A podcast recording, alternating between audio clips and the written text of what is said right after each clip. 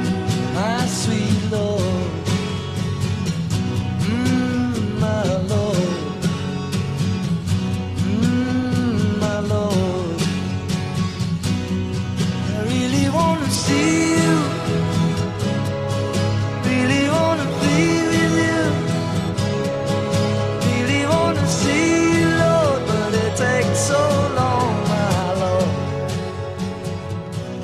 Mm, aí, headbangers, hips, grunges, punks, góticos e pessoas de merda que escutam essa bagaça. Eu sou o Romeu Tassi, tá começando agora mais um episódio do podcast de Crazy Metal Mind. Estou aqui com o Daniel Ezerhard. Hoje não tô tão animado por motivos de força maior. Tudo bem, Daniel? Tudo bem.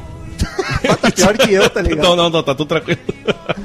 E temos aqui o Xará Daniel Ribeiro, diretamente do Maranhão. Pelo amor de Deus, tava na hora de gravar esse disco, cara. Fazia Os tempo- ateus do CMM são foda. Não querem gravar o disco do Jorge só porque ele fala de Deus. É, só porque a gente já tá usando, a gente aceita esse tipo de coisa. Na verdade, ele fala de vários deuses, não é de Deus especificamente. É, é um panteão bem vasto. né? É, até porque ele era um cara que acreditava no hinduísmo. Faz tempo que tu não grava, né, Ribeiro? Nem lembro o último. O último foi o Várias Variáveis. Ah, é, não faz tanto tempo assim. Enfim, Daniel Ezerhard. Eu? Se alguém que está nos ouvindo está afim de comprar uma camiseta maravilhosa de banda e não sabe onde, ou até sabe onde, mas quer umas mais bonitas aí, onde pode procurar, Danico? Dizem que tá no, num tal do cmmrockshop.com. Então, Exatamente, lá você encontra diversas estampas exclusivas das principais É só bandas de aqui. rock and roll aí, das que foram pedidas. Em breve teremos novas. Tem do Black Sabbath, do Iron Maiden, do Led Zeppelin, do Pink Floyd, do Queen, entre outras. E do site também, por um preço camarada, malha muito boa. Então é só acessar cmmrockshop.com. É só estampa de referência à banda, não tem nada clichê, o óbvio, é bem bacana. cmmrockshop.com, que nos ajuda muito a manter o site e a empresa funcionando. E também, você que curte o trabalho do Crazy Metal Mind, quer que a gente continue cada vez com mais conteúdo, o conteúdo já existente ainda melhor, é só acessar padrim.com.br barra Crazy Metal Mind. Lá você vê vários valores pra te escolher com qual colaborar mensalmente. Dependendo do valor que tu colabora, tu ganha algumas vantagens no site, como escolher assunto de podcast, inclusive. Que foi o caso de hoje. O disco de hoje foi escolhido por Gabriela Silva, nossa conterrânea aqui de Porto Alegre. Conhecemos a moça ao vivo, inclusive. Volta e meia Tá está Eu por aí. também conheci. É, Daniel Ribeiro, quando veio pra cá, conheceu também. Ela escolheu o disco do George Harrison, All Things Must Pass. E cá estamos. Como diria o poeta, né? Mas tudo passa, tudo passa. Foi a nossa grande oportunidade de ver o, o enterro de anão, né, cara? É o cara que foi inventar de ser cremado. É né? verdade. Porra, Nelson Ou Neto. seja, Caralho. mas, a- mas o, o anão que morreu essa semana do cinema lá, o Minimi lá, não foi enterrado, será? Não sei. Não sei, cara. Só falta ter cremado aí, não vai ter mais enterro de anão mesmo. Morreram os dois uns anões do, do mundo. Enfim, vamos lá falar de George Harrison, All Things Must Pass.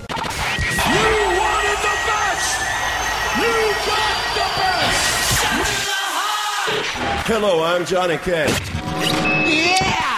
Crazy Metal Mind.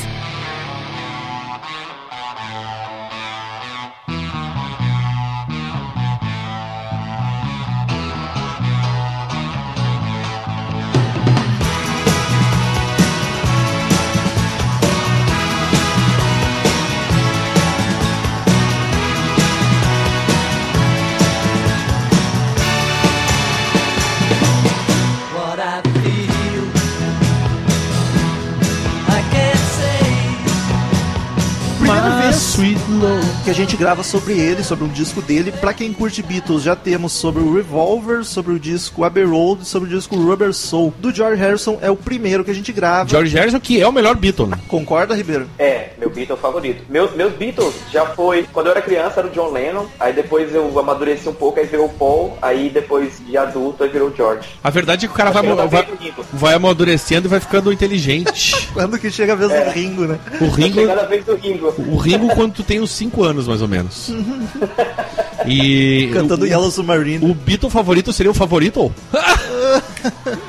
eu queria fazer isso, eu pensei sobre isso antes e queria muito Pô, fazer. então eu tô sozinho aqui, o meu favorito é o Paul McCartney. Mas enfim, esse é o terceiro disco de estúdio de George Harrison, mas é o primeiro depois do fim dos Beatles. Os outros dois ele tinha gra- gravado já em É, paralelo um, com a banda. né? um era uma trilha sonora e o outro era um disco meio eletrônico, né? É, eu não ouvi eles, não sei. In- inclusive o. Não, eles não. É, o próprio George, ele nem considera, né? Era exatamente isso que eu ia falar, então vai lá. É, ele nem considera esses dois discos como, como disco de estreia dele mesmo. O- Os outros eram uma coisa mais, mais experimental, né? Até porque um foi uma trilha e o outro realmente foi bem experimental, né? Então ele, ele como, como disse o nosso amigo Ribeiro, ele- o próprio George Harrison considera esse o primeiro álbum dele. E até porque ele tava ganhando dinheiro com os Beatles, né? Aqui ele, não, não, agora eu tenho que levar a sério essa carreira solo. E muitos consideram, entre eu, que é o melhor disco solo de um Beatle, né? Ô louco. Concordo. 100%. É, Eu acho sensacional. Pra mim, não nenhum disco solo de nenhum Beatle foi melhor que esse aqui. Então, depois dessa afirmação, consequentemente, esse seria o Dark Side of the Moon do George Harrison. Do George Harrison. Dos Beatles solos, até. Dos Beatles solos. Isso aí é verdade. Sem dúvida. Concordo. Sem dúvida, concordo também. Tá Que loucura. É difícil falar os músicos, porque é como é disco solo, são vários contratados, mas eu vou comentar aqui algumas das participações especiais que tiveram. É, isso que quer o disco dizer, teve participações bastante. importantíssimas. Né? Obviamente foi George Harrison no vocal, guitarra e harmônica, e aí tivemos Eric Clapton tocando guitarra e backing vocal também, Ringo Starr tocando bateria em algumas músicas, Peter Frampton fazendo violão em algumas e Ginger Baker do Cream tocando bateria em algumas músicas também, entre outros que eu não conhecia de nome, daí não anotei. O próprio Ringo Starr Ah, falou? então eu Sim. vou, Ah, tá. eu vou O Billy eu vou te Preston. dizer mais uns nomes. Então pode falar. É, Bi- Billy Preston, né, que gravou, fez as sessões do, do Lady B com os Beatles, né, tem o Mike Gibbons e mais alguns outros caras de uma banda fantástica chamada Badfinger. Ah, conheço Eu a banda de recomendo nome. Fortissimamente pra todo mundo que curte um rock clássico. É uma puta banda, é um, tem uma pegada meio Beatles, mas só que um pouco mais setentista. E existem é, rumores aí, boatos e etc. de uma participação do Lennon, do Maurice Gibb, do Bee Gees também. Ô louco. Do, do Richard Wright, do Pink Floyd também, não Caralho. acreditado. Porque naquele tempo, né, todo mundo ensaiava no, no Abbey Road, né? Eram tudo Próprio brother. Pink Floyd também. E o mais fantástico de todos, a participação do Phil Collins tocando conga. Mas Sabe esse da só se história? fode, coitado, né? Vocês sabem da história dele tocando conga, não? Sim, eu sei que ele, ele não foi pro disco. né? É, na verdade ele foi chamado lá pra... Que é a segunda participação dele, né? Ele participou do, do Hard Day's Night. E também não apareceu, né? É, era era uma criança, né? Parecia correndo lá. Ah, não, tu diz do, do- Ah, tá, tu diz do, do vídeo, sim. É, é do, do vídeo. E ele é, foi chamado pra participar do, do disco do George, na época, né? Pra tocar conga lá. Ele chegou, tocou e tal. Com E ela, eles disseram, com... não, cara, exatamente. Aí ele foi chamado, tocou conga lá, ele não era conhecido na época, aí mandaram ele embora, disseram que ia mandar o cheque e tal, nunca chegou o dinheiro. E ele disse que quando saiu o disco, ele ficou ouvindo, assim, loucamente pra saber se ele tinha, é, assim, se a participação dele tinha, tinha aparecido lá, etc, etc. E daí triste. parece E aí- que foi cortado aí, e não apareceu. Quando ele Tem uma botou o história disco dele. pra tocar, entrou o Galvão. Hoje sim, hoje sim, hoje não! Que deprê. Aí tem uma história do, do George já, já velho, assim, já nos anos 80, que mandou uma carta pro Phil Collins. É, vocês sabem da história? Que ele mandou uma carta com um- uma fita dizendo assim, ó, tá aqui tua participação no. Enfia no cu aí, essa tá, merda. e tal. Aí era uma, era uma conga toda louca lá, mal tocada pra caralho, fora de ritmo. Aí o Phil Collins ficou louco, cara. Caralho, que vergonha da porra. George Harrison viu isso aqui, eu fiz o maior merda do disco do cara e tal. Aí depois de um tempo, George Harrison manda outra carta pra ele, dizendo assim, ei cara, aquilo ali era sacanagem, foi um amigo nosso que tava querendo brincar contigo e tal, a Ah, gente não que achou tua filho da participação puta. no Que disco, não. trouxa, velho. Esse George Harrison não Baita valia muita filha da coisa, puta, né? né? Fura-olho do Eric Clapton. Não, o Eric Clapton, pô, ele é o corno. É o corno, Ah, ele, é o corno, corno. né? Tomou o Eric Clapton pro chifre dele. Ah, inventi- in- inverti a, a situação, desculpa, perdão, é verdade. É o Eric Clapton que é o filho da puta. Pra quem não é tão habituado aos nomes aí do, da música inglesa, o Phil Collins era o batera do Genesis. É verdade. Eu Ah, acho mais fácil o pessoal conhecer ele por Phil Collins mesmo do que por bateria do Genesis, né, cara? é Também, verdade, pior também. que é verdade. Ou por pai Vai, da cara, atriz cara, maravilhosa, cara. né? Dos músicos, um milhão de pessoas tocou cada instrumento, então vamos focar no instrumento mesmo, não no músico em si. Quem que é o destaque desse disco pra vocês? George Harrison. George Harrison mesmo como vocalista? Ah, mas não tem como não ser. Ele é maravilhoso. Pra Ele é, cara, cara. ele, ele, ele- eu achei assim, fa- só, só falando assim, um pouco da, do estilo né, dele, eu acho que ele se, se definiu como, como músico mesmo nesse disco, assim, ele criou um estilo próprio, aquela pegada da guitarra, o slide, né, que ele começou a usar mais. Nesse disco aí, a, a gente sente a diferença do, das músicas que ele lançou nesse disco para as músicas que ele lançava nos discos do, no discos dos Beatles, né? Sim. E ele criou mesmo esse estilo bem próprio dele, né? Que, que se repetiu aí durante os próximos 20 e poucos anos aí que ele ainda lançou disco. Eu acho que, que foi legal pra criação da identidade dele nessa, nessa época aí, nos anos 70. Né? Total, porque tu vê músicas com influências de Beatles que até tu conseguiria ouvir na discografia dos Beatles, mas a maioria é uma sonoridade própria, né? Isso, com certeza. Umas baladas muito legais, umas músicas mais pegadas também. Músicas que tu ouve assim e diz, ah, cara, isso aqui facilmente entraria nos Beatles, ou então outras músicas tu dizendo, caralho, como é que esse cara tocou nos Beatles?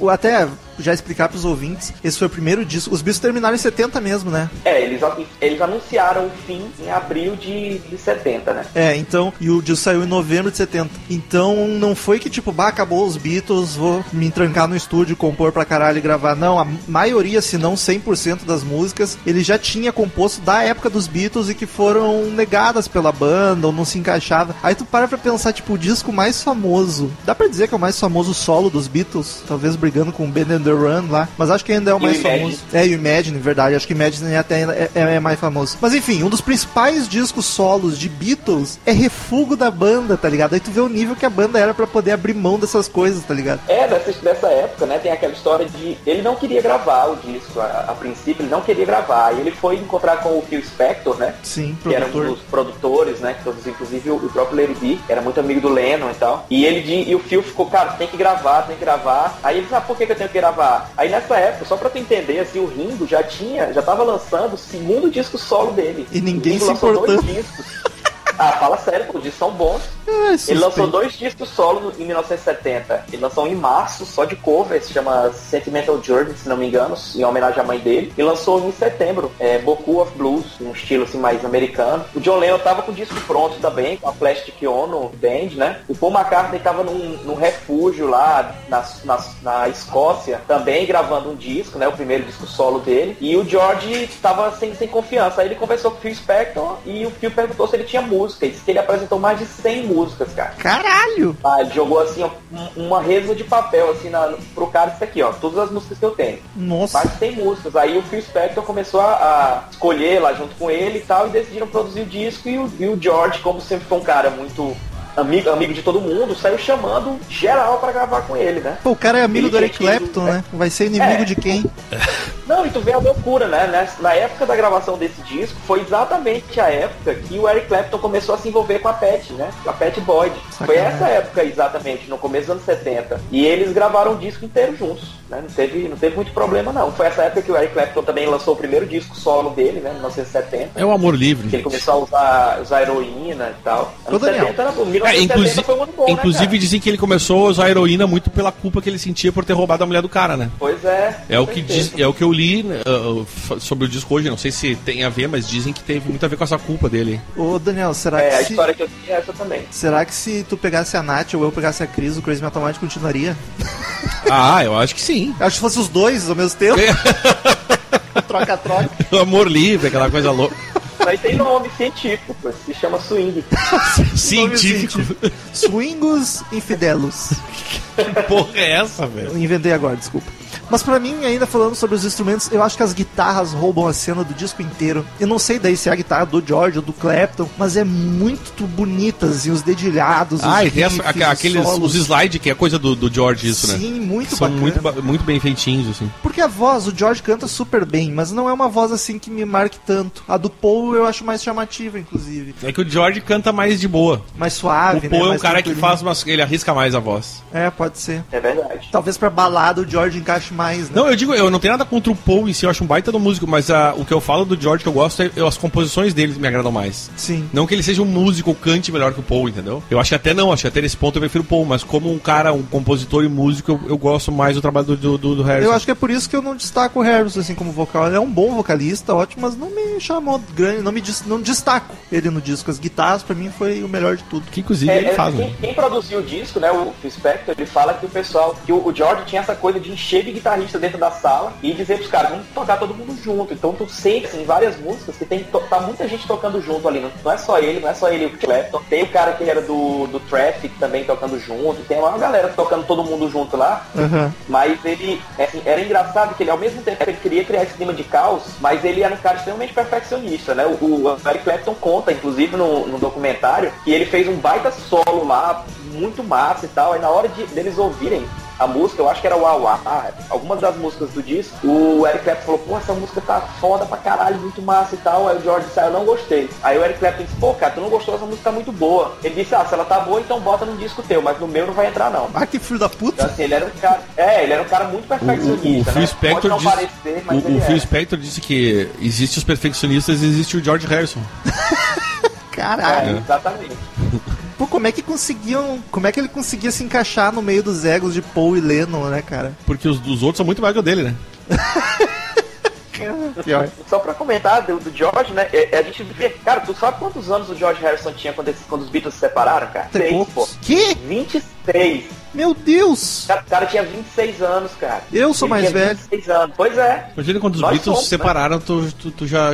né? E eu tô aqui desempregado fazendo podcast. E ele já era um Beatle, ex-Beatle, ex-Beatle. Ex-Beatle. Eu não Ele era nem um ex-BBB sou. Pois é, ele, ele, ó, ele começou, ele tava no mesmo nível ali do, do Ringo, né? Não tinha muita, muito destaque. Aí com o tempo, o John era o líder supremo, o Paul foi encostando, passou dele e o George chegou no, no Abbey Road. Eu acredito que eles três estavam no mesmo nível criativo. Ou até o Paul e o George acima do, do John naquela, naquele momento ali do, da banda, né? Tu vê que o crescimento dele, ele era um cara, ele era muito jovem, ele entrou nos Beatles, né? No, no, no Quarryman, Com que 16, foi né? o primeiro nome, com 14. 14 a 16 tinha o 14 Paul, eu anos, acho. cara. É, os cara- ele era muito jovem, né? Ele era muito, muito novo, então ele se desenvolveu realmente como, como compositor, como cantor, com tudo naquela época, né? Ele entrou porque ele era um bom guitarrista, né? Eu Ele- fico ele sabia pensando tocar no muito bem. Ringo nesse cenário todo, eu só consigo rir. Nós temos que gravar um episódio sobre o Ringo pra gente se redimir, porque a gente zoa demais ele, coitado. Ringo é maravilhoso, cara. Fala sério. É, maravilhoso. Eu tenho pena. Eu não, porque ele é um ex-Beatle. Eu me identifico. com, com o fracassado do grupo.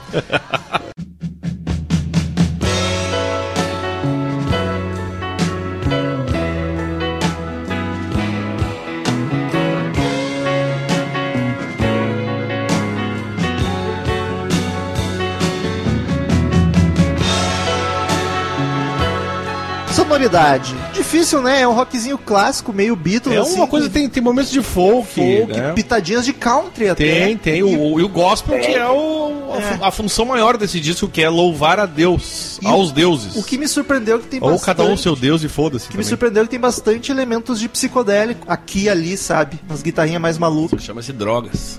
É, o popular LSD. Exatamente. Não, Não tinha recom- como fugir disso na época, né, cara? Tinha como ser diferente, né? Mas eu, eu Não tinha ainda- Proerd. Eu ainda acho que o disco, ele é um disco, e- ele não é muito datado. Tem música datada, mas tu consegue, assim, ouvir. Tem muita música ali que tu, tu facilmente identifica com, com os anos 80. Tipo What is Life, Wow Wow. Esses- Tem, tem uma pegada mais anos 80 do que próprio anos 70, né? No What começo is dos anos life? 70. Baby don't hurt. Exatamente. Cara, pior é que eu pensei exatamente isso hoje. Pô, e não riu por quê? não, não, é que eu. eu por isso, O talvez. Ribeiro ficou até triste com a piadinha. É. Por que não, cara? Porque tu, eu, eu não ri porque tu roubou a minha piada, então. Essa eu queria ter feito, mas foi mais rápido. Produção, Phil Spector, o que, que tu acha, Daniel? Tu que é o especialista em produção aí. Eu, eu, gosto, eu gosto da produção de disco. Não Tem nada, Nada faltando. de, né? nada faltando e, e nada assim, tipo, nossa, Sobrando. que, que sensacional esse- essa edição aqui fez um disco melhor do mundo. Na verdade, não foi por causa da edição, né? Mas ó, a produção, a produção ficou boa, cara. Ficou como deveria ser pro álbum do George, eu acho. Dá pra ouvir tudo, né? E tem bastante elementos no disco e tudo. Tem tudo. bastante elemento que tu consegue exatamente. Só não isso- deu isso pra é ouvir a bacana. conga do É, ainda bem, né? Dizem. Danico. Uou! O que, que tu acha da capa do álbum? A capa é, é- é- eu acho muito bacana e polêmica, né? O John não gostou disso aí. O que o John tem a ver com Porque isso? os quatro anões de jardim era pra ser os Beatles. Ele deu uma zoada ali. Mas daí tem cinco. Não, são quatro anões. Sim, pois é, daí ele é um anão também. Mas então, os outros seriam os Beatles. Ele tá vendo os Beatles de fora, entendeu? Sim, mas ele se colocou como anão também, então não tem problema. Sim, mas é que o John é, é um saco, né, cara? Aí o cara toma tiro e não sabe por quê, porra. Caralho. E tu já, tu já viste a entrevista dele, do Jones, na época que o George lançou esse disco? Vocês vocês já viram essa entrevista? Eu li sobre isso, mas não tô ligado, eu não me lembro. Cara, disso. os caras perguntam assim, John, você já ouviu o, o- o disco novo do George? Aí ele diz assim, não, eu, não, é, não é o- o tipo de música que eu ouço assim quando eu tô na minha casa, eu gosto de ouvir rock and roll. Ele sabe? gosta de É, ouvir tá. Yoko Ono. É, Puta gemendo. que me pariu, hein? Aí, aí o cara pergunta, ah, mas você, você ouviu o disco do Paul? Ele disse, ah, o disco do Paul eu ouvi, muito ruim, horrível, mas ele pode fazer coisa melhor. Caraca. Aí ele falou assim, ah, mas você, você tem ouvido assim o disco do George nas rádios e tudo? Ele disse, não, é quando eu tô no carro e toca alguma música do George na rádio e eu ouço a música isoladamente, assim, eu acho fantástico. Muito bom, muito bom mesmo. Mas o Paul precisa melhorar. Ele desse jeito, assim, filho da puta, né? E fa- falou que fez os piores trabalhos solo dos Beatles, eu acho. Ah, Pois é. mas icônico. Se pá, pô, Imagine, Tá, mas, Stand By Me. mas tem, Liverpool mús- Soft tem, Chains. mas tem músicas, né? Porque no geral ele fez muita música muito merda, tá ligado? Ah, aquela Yoko lá. que É, fez. mas ele fez com ela, fez de trouxa que ele é. Sim. E umas músicas merda mesmo, assim, cara. Certo era ela de estar é. lá parasitando. Exato. Sugando a criatividade alheia. tá sugando e mandando pro inferno, né? Não era nem pegando pra botar em algum lugar. Né? Era só parasita mesmo. Mas eu gosto da capa, acho ela bonita. Sim, sem falar das curiosidades, da estética, acho ela bem legal. E na edição de 2001 ela é colorida, né? É, na remaster. Ah, E eu acho essa fase o George tava bem gato, cabeludão, tava bem bonitão. Todo ripão. ripão. Ripão é ótimo. É, riponga. Ripongão. E não parecia que tinha a idade que tinha, né? Assim, Pois é, eles, eles, em 26. geral, né? Pareciam que tinham vivido muito mais. É né, pela verdade. evolução dos caras e, e fisicamente, né? Eu tenho 27 não Vê tenho aí. um terço disso de barba. De- ó, se tu vê a capa do. Tu pega a capa do Prince Prism e a do Lady Beat pra comparar os caras, pô, parece que passaram 20 anos, passaram 7. É verdade, é bizarro. As drogas acabam com a pessoa. Daniel Ezerhard, Fala aí. pa- a gente tá indo um pouco rápido, porque esse disco, pros ouvintes É. que não sabem, tem 23 músicas e nós vamos passar por todas, então É. vamos que vamos. É bom. O que, que tu acha, Danico? Acha não, que não é, não tem que achar nada, É. né? Fatos das vendagens, paradas e críticas do disco. Como é, que ele saiu? Foi um, di- foi um disco extremamente bem recebido. Ele, na maioria das, das, das publicações ele teve nota máxima. As críticas só 10, né? Em É. geral. Teve algumas outras, mas a maioria é nota máxima. E ele chegou em primeiro em qua- quase todos os países onde foi lançado, ele, ele chegou em primeiro lugar. Em quase todos. Tipo, chutaria que 90% dos países que ele foi lançado, ele, ficou em pri- ele chegou em primeiro nas paradas. 90, primeiro. Ele vendeu mais do que, por exemplo, que a gente só foi trabalho solos, ele vendeu mais do que Imagine e Band on the Run juntos. Por exemplo. Caralho! Porra, E- aí isso aí é surpresa pra mim. É. Ele vendeu mais que os dois discos juntos. E o. Porque o Imagine, na verdade, ele, ele não estourou em 71 quando ele foi lançado, né? 71. Ele estourou em 80, quando 80. o John Lennon morreu. Viu? Morrer às vezes tem, tem, tem seu lado positivo. Quando eu É, morrer, esse é podcast vai lucro, bombar. Ele, ele foi o- em, já em 1970 nos Estados Unidos, 70. que, que é onde eles fazem o registro mais. mais que a- tem a RIA, né? Que tem é o a- carinha que a gente já é. comentou, que é um funcionário que fica lá contando. E, e o cara trabalha pra caralho. Então, em, o- em 70 ele já ganhou o disco de ouro. Em 2001, depois do, do, do release lá, da nova versão, ele chegou ao número de seis vezes platina, Seis. que dá mais de 6 milhões de cópias milhões. nos Estados Unidos. Ah, cala a boca. Ué? Ele, em 2014, ele 2014. entrou no, no Grammy Hall of Fame, faz pouco tempo, inclusive. O E Grammy tem um hall pra discos? Eu nem sabia disso. Quem? O Grammy tem um eles hall têm pra o, discos? o Hall da Fama do, do Grammy. Que louco. Ou o E- George entrou. Não, o disco, né? Ah, o di- George. Não, o George não, o disco, eu acho que é o disco, é o disco. E em 72, cara, 72? tanto o álbum como os mais titulados foram indicados pro Grammy. E adivinha pra quem ele perdeu as duas categorias?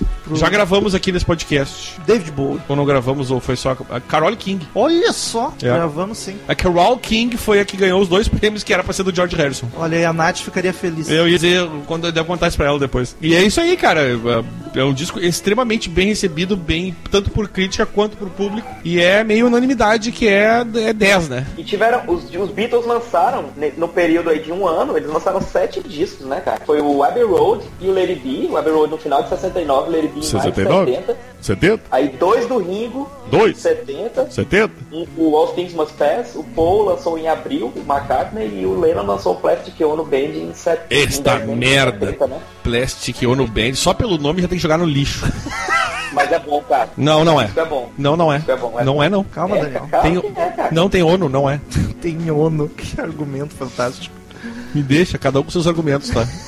Enfim, vamos para as músicas. Então, ele é um disco duplo. Tem 14 no primeiro lado, primeiro lado não, no primeiro disco e 9 no outro. É, na verdade ele foi lançado. É, isso aí. Na ele- na verdade ele foi lançado com 3 LPs, né? Então, é complicado. Hoje de tarde eu e o Ribeiro tava ali sofrendo, procurando os alfarrábios pra ver o que, que nós ia falar. Porque se tu entrar nos streamers, tu só acha a versão remasterizada 2001. Tem Isso. música diferente, olha Tem, tem diferente. música a mais, inclusive. É uma a mais e menos, tem umas que não estão. E aí tu procura e aí a ordem tá diferente. A gente conseguiu achar aqui um original, que a gente acha que é o original, e ainda é capaz de durante os podcasts a gente trocar a ordem de alguma música. Então, desculpem os ouvintes que talvez forem ouvir o disco, achem só remasterizado. Então já pedi um perdão, mas o Crazy Metal Mind sempre tenta ir pelo mais original possível. É, ele, ele na verdade, o, o original LP, ele tinha os dois discos e o terceiro era o Apple Apple O Apple Jam, né? exatamente. Aquelas quatro, Isso aí. aquelas quatro músicas. Então, São cinco músicas, Bem né? legais, cara. São cinco, né? É. Bem legais, elas eu até gosto. Da, Mas é mais instrumental zona, né? É, É, é bem instrumental e é um meio caótico, né? Todo mundo tocando junto. Sim, e tal, mas músicas é- de eu 11 gosto. minutos, uma outra de 8, outra que é só uma passagenzinha de um minuto, é umas coisas bem viajandona mesmo.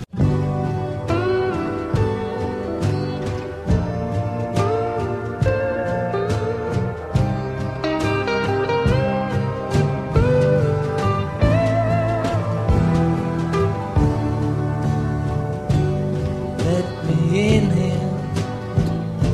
I know I've been here Mas aí o álbum começa com I'd Have You Anytime. I'd have you on a time. Que sucesso essa música, hein? Cara, a música é composta com o Bob Dylan. né, veja Exatamente, isso é uma coisa importantíssima pra falar. Bob, Bob Dilão você. Eles tava aí eram compondo. tudo muito brother, né? Imagina o churrasco de fim de ano da firma Abbey Road. Essa questão do, do, do, do Harrison e do e do Dylan aí, é que eles eram os parceiros da maconha, né, cara? Sim. Porque, na verdade, o Dylan que tem introduzido a maconha pro, pros Beatles, né? É. Então, eles eram os parceirão da, da fumacinha. Quem é que joga a fumaça pro alto? Beatles! O Bob Dylan é a porta de entrada pra drogas mais pesadas. Exatamente. É o show dele ao vivo. E, e é isso aí, né? Aliás, Ele era, o- muito, ele era muito amigo do George, né? O Sim. Bob Dylan. Fumavam eles, loucamente. Eles tocaram juntos em, em Bangladesh, no concerto pra Bangla- Bangladesh. Exatamente. eles compuseram- O Dylan tocou compuseram- lá nesse co- concerto organizado pelo George Harrison, né? É, pelo George. Foi o primeiro mega concerto, né? De, de caridade. É, não, é, exatamente. Foi o primeiro show de rock pra caridade da história. É um lindo esse Harrison, né? O George, ele, ele, fez, ele, ele fez música com o, o Dylan nesse disco, ele gravou música do Dylan e ele fez uma música para o Dylan, né? Nesse Olha que disco bonito. Do, no All Things Must Pass. Mas, Assim, é uma música meio depresinha, né? A vibe dela. Ela é muito bonita, mas ela é triste, assim, a me- é melancólica, digamos assim. Hoje eu não tava num clima muito pra música triste, então ela não me agradou tanto, mas é uma boa canção. É boa, cara, é boa. Eu acho essa, li- essa música linda. Pra mim, ela, ela é a que mais marca o disco. Por um Ai, motivo assim, bem discordo.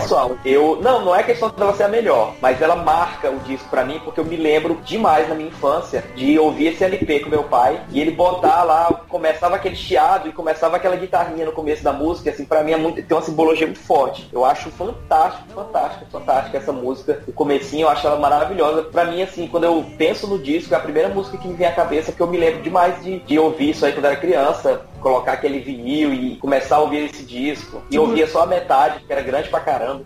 é- Duas horas, né? Pra ficar sentado ouvindo música. Pô, duas horas de, de disco, aí começa a ficar chato. Mas, pô, é muito, é, eu acho essa música maravilhosa, eu gosto demais.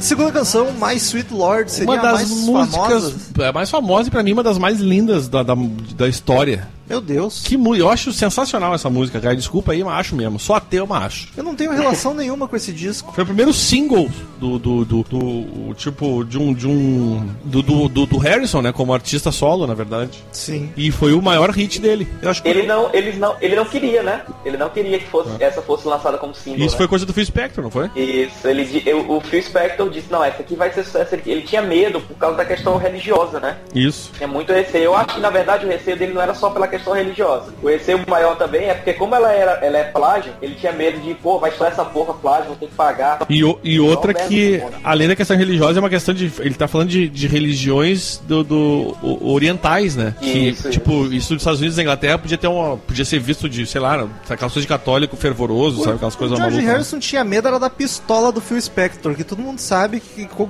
contrariava ele, puxava o berro e quero ver.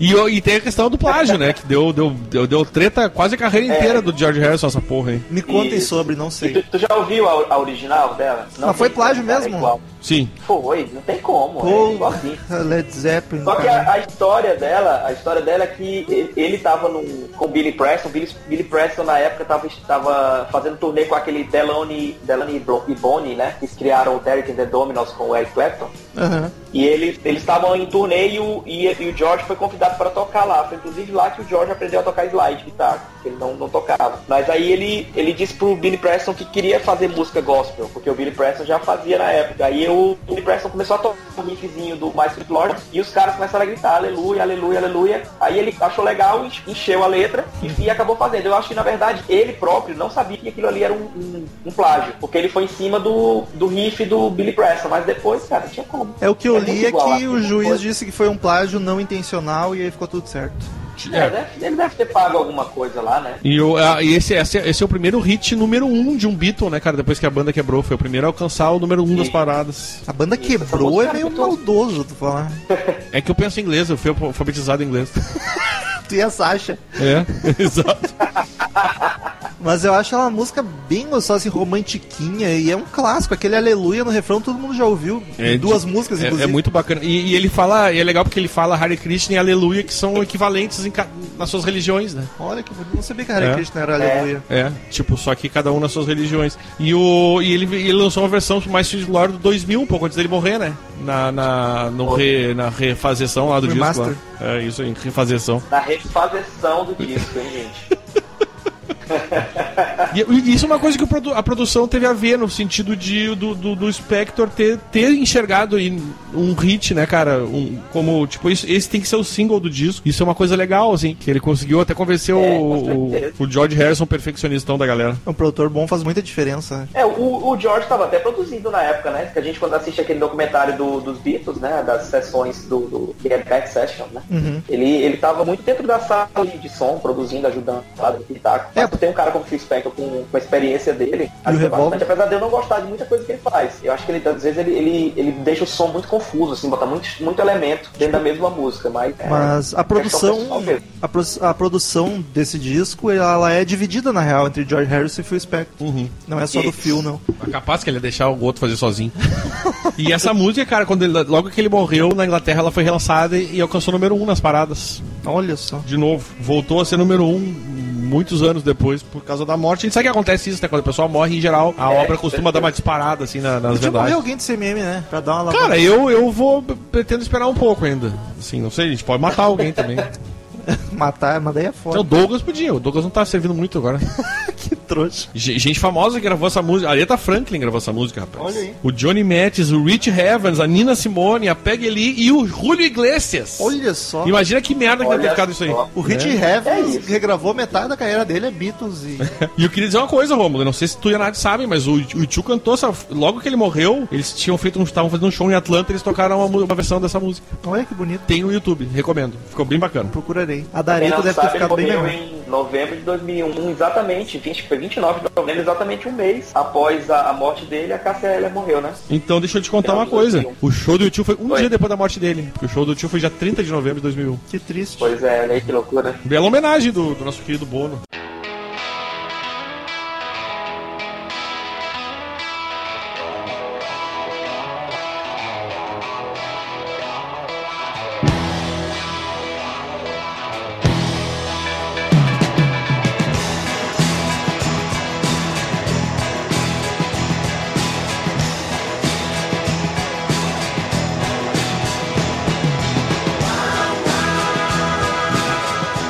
Terceira canção, Wawa, que é a primeira mais rockzinho, né? E essa eu já achei uma carinha mais Beatles, psicodélico, inclusive, não sei se o Ribeiro concorda. Concordo, ele, ele, ele na verdade ele compôs o Auá quando ele saiu dos Beatles, né? Ele pediu pra sair dos Beatles, acho que foi em junho de, de 69. Ele passou uma semana, tinha desistido da banda e tudo. Aí quando ele saiu, ele fez essa música lá em protesto a, a, a- ao momento que eles estavam vivendo lá, porque realmente era um- uma situação muito complicada, né? Quem, quem, quem vê documentário dos Beatles na época, tem umas cenas assim dele, é, o Paul pedindo pra ele fazer as coisas, ele dizendo, ah cara, eu vou fazer o que tu quiser, tu que manda aqui e tal, se quiser que eu toque, eu toco, se quiser que eu toque, eu não toco. E acabou que ele saiu, é, ele saiu da banda por uma semana. O Ringo já tinha saído antes, né? Porque o Ringo, quando ele saiu da banda, ninguém percebeu. É tipo o chato. Douglas quando Ah, caiu é. aqui no CMM. Não, mas ele saiu, ele saiu e, e, assim, como eu te tava falando, ele, pra mim, dos quatro, é, ele foi o que, o único favorecido com o fim da banda mesmo, assim, porque ele, ele, tava, ele tava preso, né? E depois que ele se soltou, tu vê a, a quantidade de material que ele tinha, né? Desabrochou. Exatamente a, a questão de coisas que não- os Beatles não usaram e que depois ele lançou a carreira solo e foram sensacionais, né? E, e as poucas coisas que os Beatles se aproveitaram são músicas belíssimas. Inclusive, muita gente tem como as melhores dos Beatles, inclusive. né? É, inclusive Frank Sinatra, né? Que Ah. tem a música mais bonita já feita, de, por Lennon e McCartney. É, ô, meu, é sensacional isso, cara. Essa história é demais, velho. Sensacional. Agora, engraçado, né? E quando ele saiu da banda, nessa época, o John queria, queria é, chamar o Eric Clapton, né, pra tocar. Tipo, não, não esquentou, nem, não esquentou nem a, a forma do cara, ele já queria botar o Eric Clapton. pra Aí o, tocar. aí o Eric Clapton pensou: eu não vou tocar com o John que tem aquela mulher feia. Eu vou Não pegar vou a mulher. poder com- roubar." Eu, é, eu vou com o que eu possa roubar a mulher, né?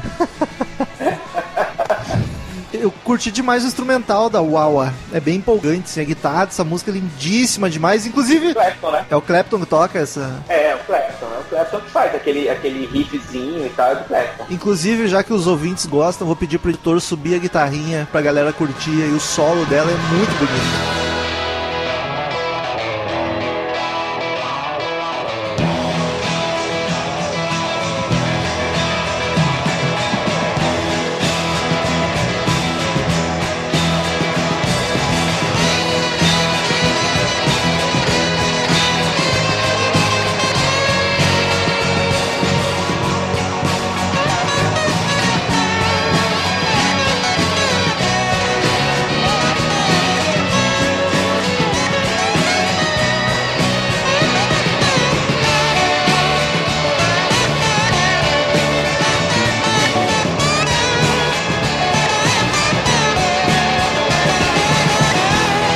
Ah, é lindo demais. Aí é lindo demais. Minha parte favorita do podcast é quando sobe a música. Olha aí, ó, então subiu.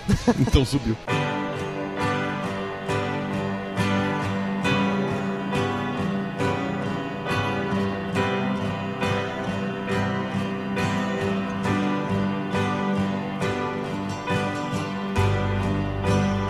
Isn't it a pity? Now, isn't it a shame? Quarta canção, Isn't It a Pity? É uma das minhas preferidas do disco. Versão Acho um. triboa essa música, cara. Puta, Sério? Que gosto pra loucura. caralho dessa música. Ela é mais psicodélica, né? Mas gosto muito Ela, é- dela.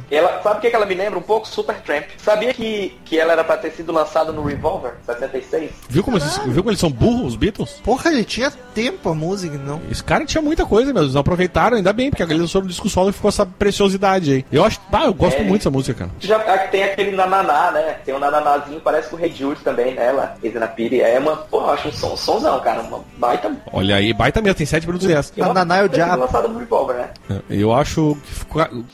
Ainda bem que não usaram. Eu curto muito a, a guitarra guiando a música de forma lindíssima e os vocais tão harmoniosos flutuando por cima, tá ligado? Acho uma belezura. Tá. Ah. Afinal, ela ainda fica grandiosa, é muito bom. Eu baço. É, os backs são muito bons. Desse, di- os backs desse disco, em- em, em geral, né? São bons. Sim. de back ele entendia bastante, né? Essa demorou pra vir. hein? Demorou, mas veio.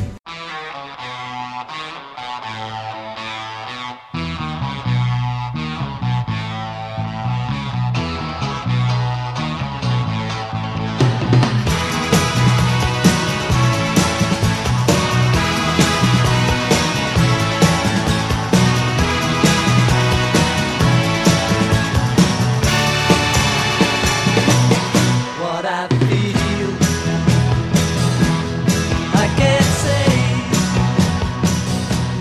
Quinta canção, What is Life? É. Exatamente, Baby Don't Hurt Me. Olha o baixo aparecendo, É que da, coisa é- é- linda. e já, em seguida vem a sequ- é uma sequência ali. A 2, a 4 e a 5 são das minhas três. pre- Tem mais uma da- das minhas preferidas. Mas o What is Life está entre elas. Olha só. Ela é mais dançandinha, né? Achei uma delícia. Ela é bem animada no final, dá vontade de sair dançando. E o engraçado é que o, o- esse, esse álbum todo, todo não, mas boa parte fala sobre deuses, né? Essa questão da, da religiosidade. E essa música aqui, justamente, o What is Life, não é sobre isso. É sobre Olha uma só. pessoa, direcionada a uma pessoa e não a Deus. Que loucura. Chupa Deus. É. Ela foi top 10, né? De 70, 71 da, da Billboard, né? 10. Foi foi uma das, das que fez mais sucesso, eu acho. E Eu, eu acho o refrão dela legal, eu gosto dessa música. acho Eu gosto animada, bastante bem dela. É legal. o segundo single. Talvez coubesse no, e no- nos Beatles também, né? Tem aquela pegadinha meio Beatles, talvez ficasse legal. Mas essa aí ele já tinha ou não? Não, não. É uma música nova. Ah, então tá. Então eles não foram tão burros. Não, não foram, não. Não nesse caso. É legal que eu tô falando xingando os Beatles e o, e o, e o Ribeiro é todo fã lá. Ele, ele tá calmo Eu tô com um hoje. boneco, eu tô com boneco de voodoo aqui, cara. Vai parar, vai.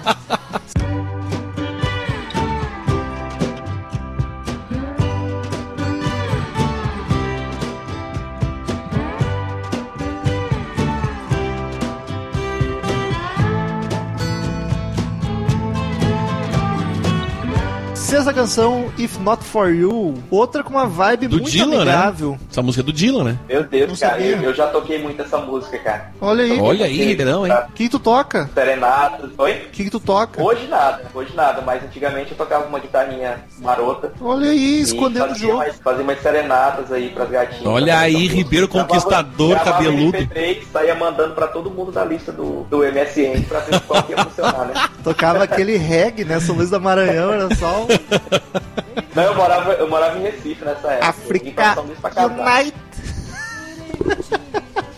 Romo, olha, sensacional isso. Mas, cara, eu acho ela outra com uma vibe muito amigável. A harmônica tocando dá um clima meio praieiro. Isso é bem Dylan, né? Essa, essa harmônica tocando, Muito. na verdade. né? Eu acho que é daquelas músicas. Melhor coisa do mundo é o Dylan sendo cantado por outras pessoas.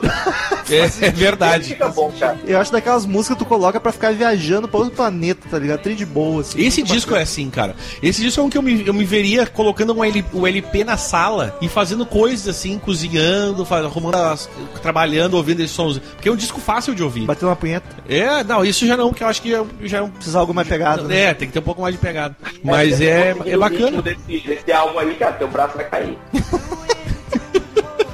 Tem outras coisas caídas há muito tempo já.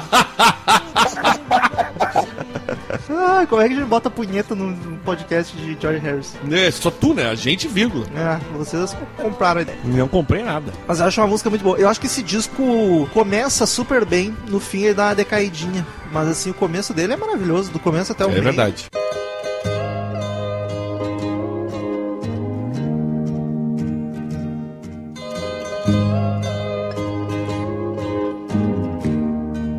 Why are you still crying? Your pain is now through. Behind That Locked Door. Atrás dessa porta trancada, É, o que que tem lá? uma introdução de violão, É. uma vibe bem folk. Essa música, essa música foi a que ele fez em homenagem ao Bob Dylan, né? Olha aí, Bob Dylan. Então era o Dylan que tava atrás Ele daquela parece porta que- trancada.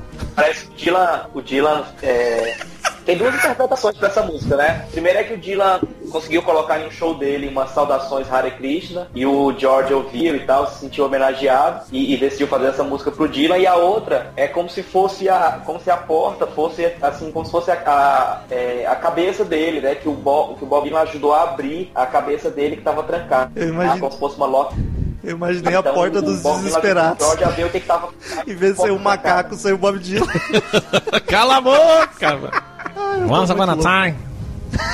Ficou igual isso aí, hein? Vou, vou trabalhar, vou trabalhar. su- Tá na trabalha nesse Dylan aí, que ficou muito bom. Um personagem novo surgindo aí, hein? Cara, guitarrinha dando umas dedilhadas de leve, que dá um puta climão na música. Eu acho muito massa. Que disco cheio de música boa, meu Deus. É mesmo, cara. É, especi- é- é sensacional, sensacional. E eu acho essa mais country barra folk do disco. Pode ser. Tem uma vibezinha meio... Posso estar concordando contigo, hein? Vocês já ouviram a versão original dela? Do, do Bob Hum, Dylan? Não. Não. Ah, é um cover do Boa, tá Dylan? assim. É, tem aquela pegadinha do Bob Dylan mais rapidinha, mas é uma boa música, não é, não é ruim não. Aquele nariz Só que o cantando. Clark Com o George Harrison. Ah, mil sim. é vezes melhor. Beatles.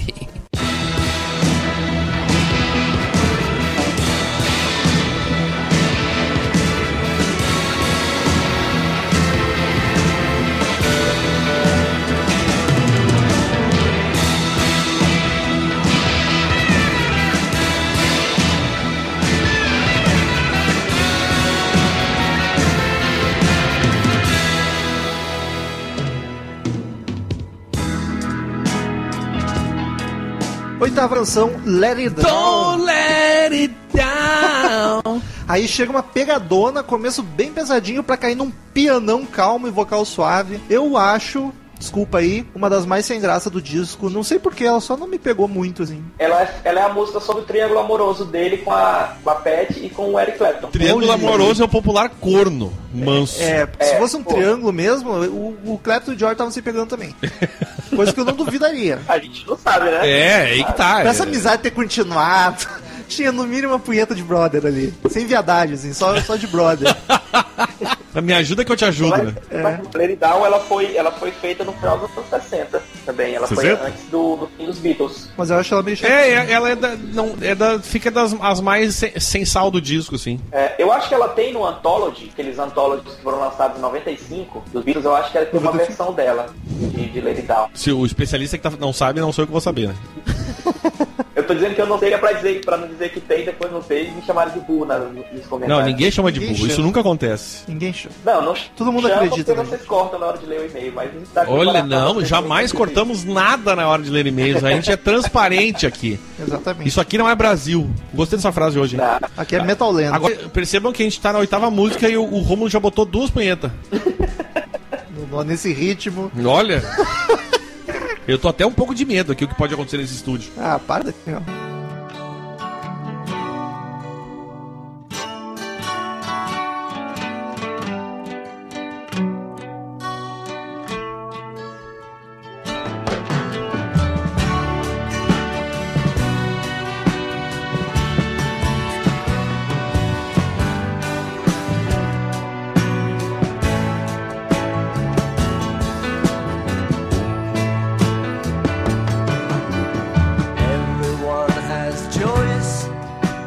Nona canção, Run of the Mill. Que na verdade ah, a, a Olivia Harrison ela disse que é uma, é uma das músicas que. Quem é essa irmã? Não, a mulher? Mulher não a era. esposa dele. Que ela é uma das músicas que, falando depois da morte dele, né? Que é uma, é uma das músicas que faz ela se conectar com o George Harrison. Que ela diz que é uma música muito bonita e tal, que a, e, e que a letra é muito inspiradora. E aí que, que ela diz aqui, ela mas cita a ela- parte, ela cita a parte que ele fala: é, é você que decide pra que lado você vai virar, né, pra onde é que tu vai te, te, te, te meter. E aí ela diz que sempre. Ela, ela diz que ela- e- esse, esse, esse pensamento, essa frase lembra muito ele pra ela. Que bonito isso, né? Bonito. É legal, essa música ela foi, ela foi inspirada na briga dele com o Paul, né? Aquela briga da- das sessões que fez ele sair dos Beatles e tal. Ele fez essa música em homenagem a... Homenagem não, né? Homenagem à Pra briga. Falar dessa briga que ele teve. Em homenagem à briga. Foda, né? Ah, lembra aquele dia que eu sentei a mão na cara do povo, vou homenagear aquele soco. Vou homenagear, vou fazer uma música pra ele piano aí. Mas eu acho ela muito saborosa. É daquelas pra ouvir e ficar se chacoalhando de um ladinho pro outro. E aqui tem um pouco de Megadeth, né? Porque essa música tem a ver. Não, que tem, tem a ver com, a, com o de rancor. onde veio isso? O rancor, o rancor do, da separação, da briga do, do- do- da- da- dos Beatles e aquela coisa Faz toda. sentido, só me pegou muito surpresa. Não, eu- Mega Def Isso é homen- surgindo aqui. em homenagem ao Gaveta, né?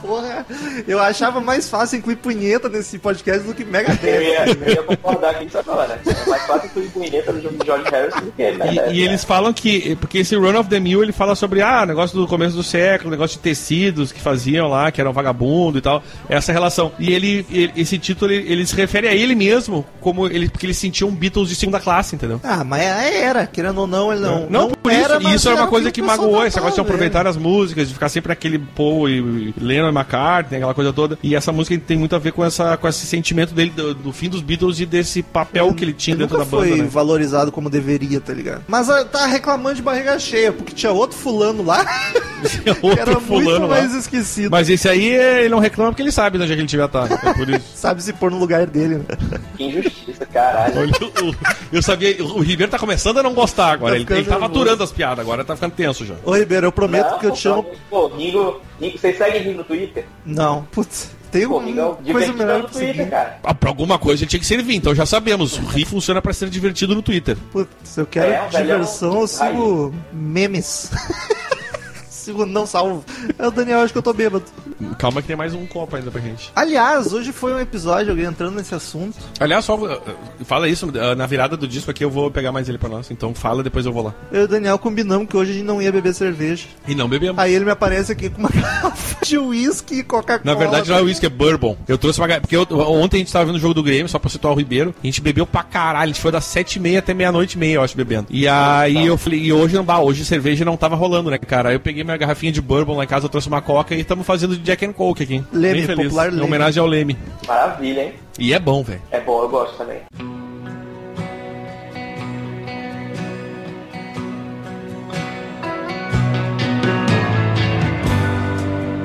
Watch out now, take up your word for its fingers. é- Décima canção, Beware of Darkness. Qual seria a tradução, Ricardo Robson? Fique atento à escuridão. Cuidado com a escuridão. Eu perguntei pro Ricardo. Ricardo, Opa, não cuidado da escuridão, hein? Vamos nessa, aqui é solaridade, liga tudo de luz aí, não quero saber de escuro. Opa, pulou. Meu, que coisa louca, tu viu isso? sei. O gelo estralou. Olha aqui, foi, é Deus, mamãe. Tá borbulhando. E- Isso, mamãe, melhor de tudo. É, Eu queria dizer que. Ricardo é- Robson tá sumido. eu só queria dizer que é das minhas músicas. Essa é das, das quatro mais do disco, essa é uma delas. Eu gosto muito dessa música. cara. Caralho, eu acho ela bem depressona, assim, vai bem... Sim, ela é depressora, mas ela é muito bonita, Eu não cara. curti muito, é que eu não tava no clima, talvez por isso. Se eu ouvi outro dia... E, talvez- inclusive, depois daquela do- da versão da, da, da fase Megadeth, da música anterior, da, da- do Rancor, nessa música ele fala pra gente não se apegar às coisas negativas que nos, nos, nos rodeiam. Mudou de ideia, olha que bonito. Não, talvez ele tá pensando, ah, eu não vou. Eu, eu quero que os Beatles se fodam, na real, tá ligado? É tipo meio assim, não vou A beber. não- inspiração dele, a inspiração dele foi, foi exatamente a experiência dele com, com o hindu- o hinduísmo, né? Que Ele, ele, ele fala da convivência dele naquele templo lá que ele tava, acho que é Radha Krishna, alguma coisa assim. Ele fala muito disso. É interessante nesse disco, porque a, a mãe dele tava com câncer na época, né? É verdade, Tava ela, gravando. ela tava. Me no- identifiquei. Ela tá nas últimas, né? Na, na- nessa- quando ele gravou o disco. A gravação que era pra durar tipo dois meses, durou seis meses, né? Cinco, seis meses, pra... porque ele tava sempre saindo do estúdio pra visitar a mãe. E isso reflete um pouco no, No câncer no, que ele no, teve. no tom das músicas, né? Que ele fala, tem músicas que ele fala de espiritualidade, de, res- ressurreição, de vida, de morte. Era uma coisa que ele tava passando mesmo naquele momento ali. Inclusive, esse negócio da- dessa religião dele, ele, ele mesmo dizia que ele, ele não tinha medo de morrer. Porque ele acreditava Isso. que ele. Encarnação, que ele ia pra um outro plano, a ele tinha. Ele, era- tipo, ele era bem de boa com essa questão. Deve estar lá uma hora dessa. Tá lá com o John. Bah, aí já, já não sei. Mas eu não curto ela muito, não. Desculpa, Daniel.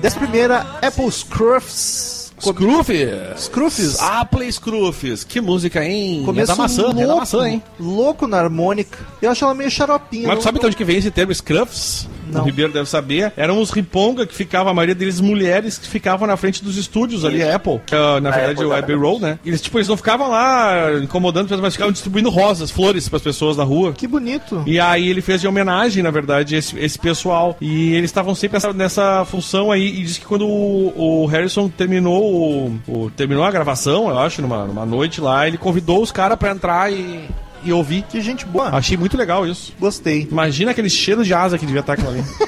É, Não tinha as, as rosas pra amenizar. Mas eu acho essa música bem chatinha. eu não é das minhas, então, né? Essa aí, tá- essa aí tá, tá nas, nas É, menos preferidas. Pra mim ela é, é meio filler também, tá ali mesmo só pra completar espaço. Hum. Jorge tinha uma parada doida com rosa, né? Ele, quando o Ringo saiu da banda, ele encheu o estúdio de rosa e tal, pra receber o Ringo de volta. Ele era meio, sei lá, doido. É, isso a gente já tem alguns exemplos aí. de- Mas eu acho que, tipo, música pra preencher esse disco era uma coisa que precisava, né? É, porra. E não falta música.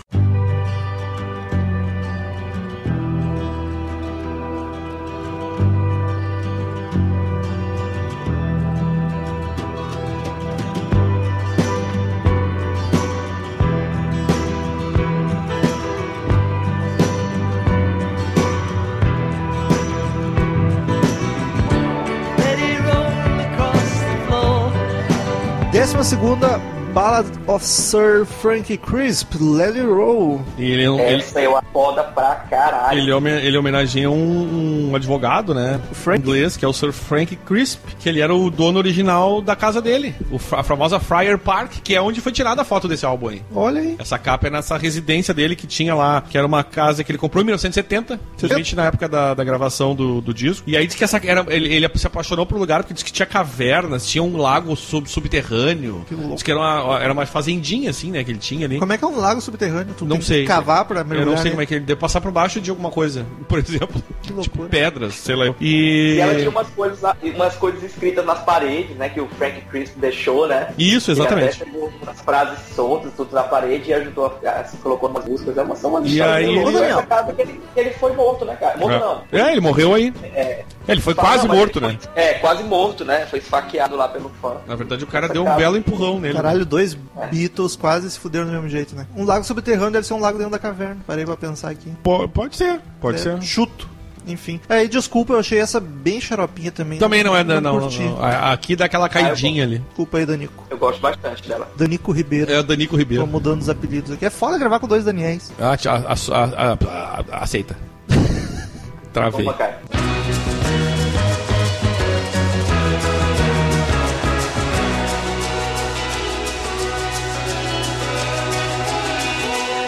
Don't need a loving. Don't need no better half.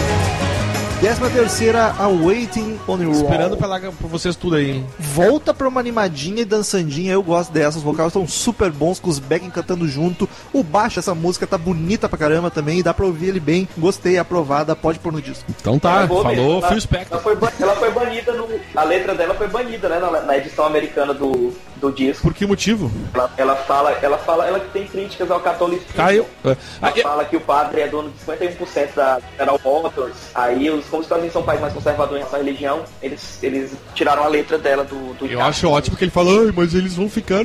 Se eu falo muito de religião, fica estranho. Aí ele vai lá e fala mal do catolicismo. Porra, mas daí tu não tá fazendo sentido, amigo. É porque ela fala, ela fala sobre materialismo, né? Essa, essa música ela fala sobre isso, sobre Krishna e sobre materialismo. Aí ele fala que o padre é dono da GM, fala faz umas críticas aí. Patrinho é esperto.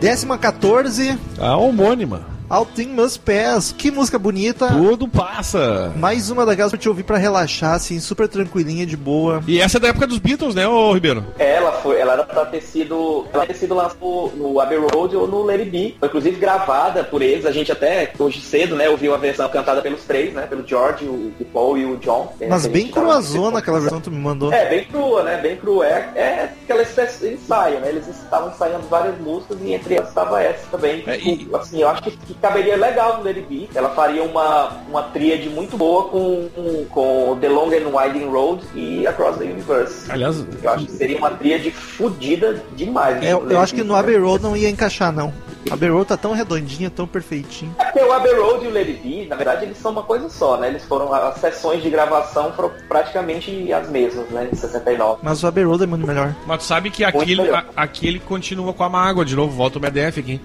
Porque ele, ele, ele fala, essa música fala obviamente em seguir, né? Tocar a vida, que tudo passa, tudo passará, nada fica, nada ficará. E ele, e isso tem relação com a questão dos Beatles, né? É mais uma, um desabafo em relação, tipo, ao, ao fim dos Beatles. Tipo, ah, Eu vai não pra- sei, eu esta dor que me consome passará. É verdade. Eu não sei as pessoas que não são fãs do, do George se, a- se essa música seria um clássico pra essas pessoas, mas pra mim, Existe? ela é um dos grandes clássicos da carreira, da carreira solo dele. Pra mim é uma das músicas mais conhecidas e, e um clássico. Assim, em qualquer, qualquer coletânea que for fazer dele, essa música com certeza entraria. Eu já. Eu acho. E não é a das música- minhas preferidas, cara. Eu vou dizer que. Ah, eu disco. gosto dela. Em contraponto a vocês dois que já tinham uma relação com esse disco, o Ribeiro muito mais sentimental, inclusive, mas o Daniel Ezerhard também já curtia há muito tempo. Eu não conhecia nada desse álbum, ouvi ele hoje, não tenho relação nenhuma com ele, pra mim, whatever. A mais famosa pra mim era a My Sweet Lord mesmo, é a única que eu já conhecia, se eu Mas já tinha ela é. ouvido. A É. Alta dos Pés eu não, não, não notei. É, pra, pra mim, ela é um clássico, assim, dele. Seria, assim, um- uma música que, que muita gente conheceria.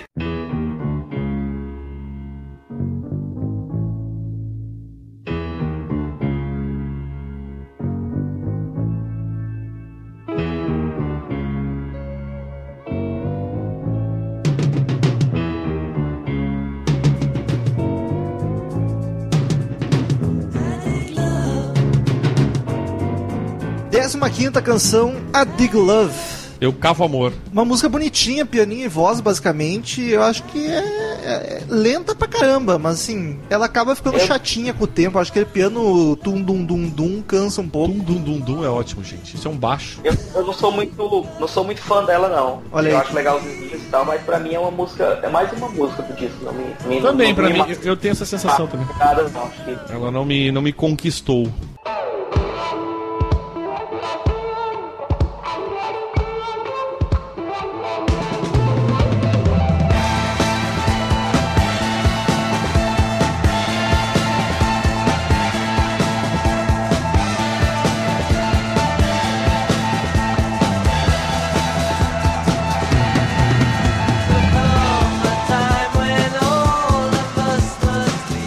Décima sexta, Art of Dying. Ah, Que tem arte a do ver- mergulho. E aqui é a arte de, de, de que, de que mergulho. rapaz.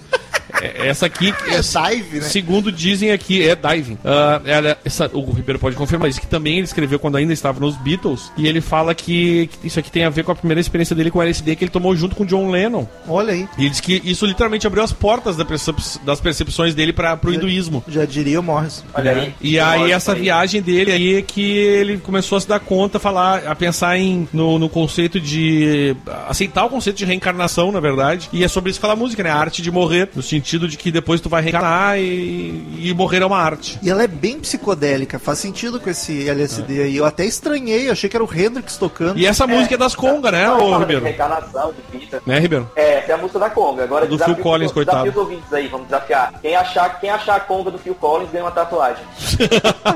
De- da conga. Eu vou fazer a tatuagem. De uma Conga, fazer uma, Isso. ta- uma Conga tatuada. Com Nankin, Nossa. igual de cadeia. De cadeia é bique, vi. E tu acha que a tinta que tem na bica é o quê? Tu acha que é nanquim que tem? É feita com Nankin, Sabe o que que é nanquim? sim. É a coisa do povo lá. Sim, é que Claro é que não usado tem pra na fazer bique isso aí, tintas de tá louco? caneta. Nós temos uma de nanquim aqui assim, na tua frente. Depois pro Bique com nanquim.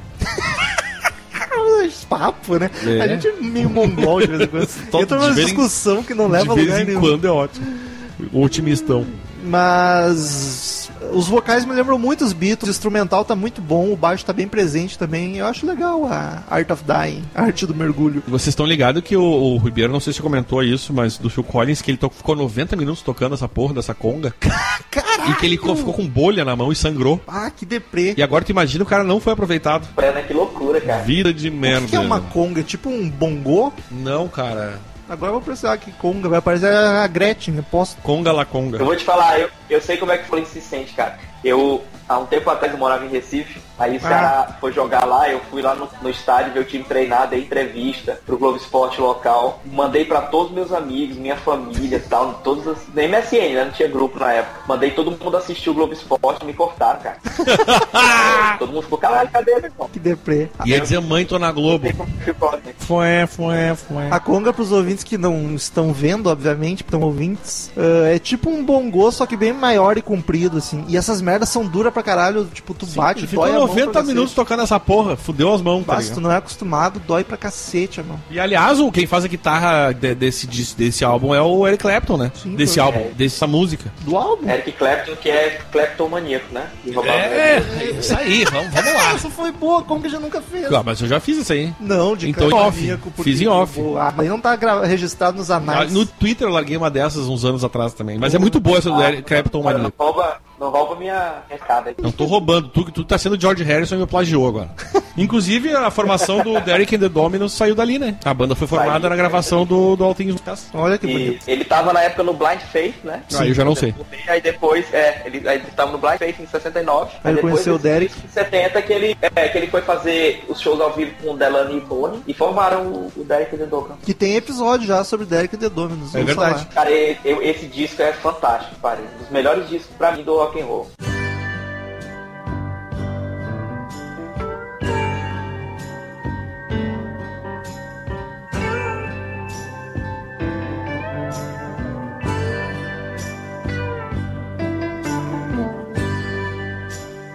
Isn't it a pity?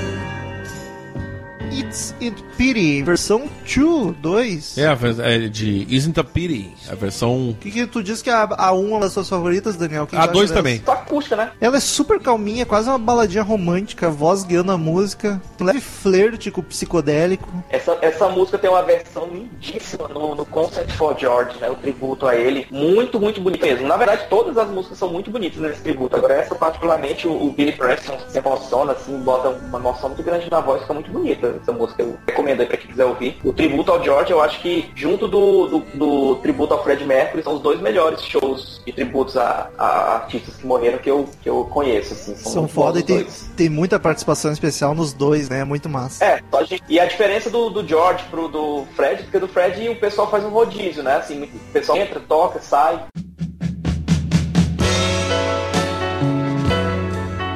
É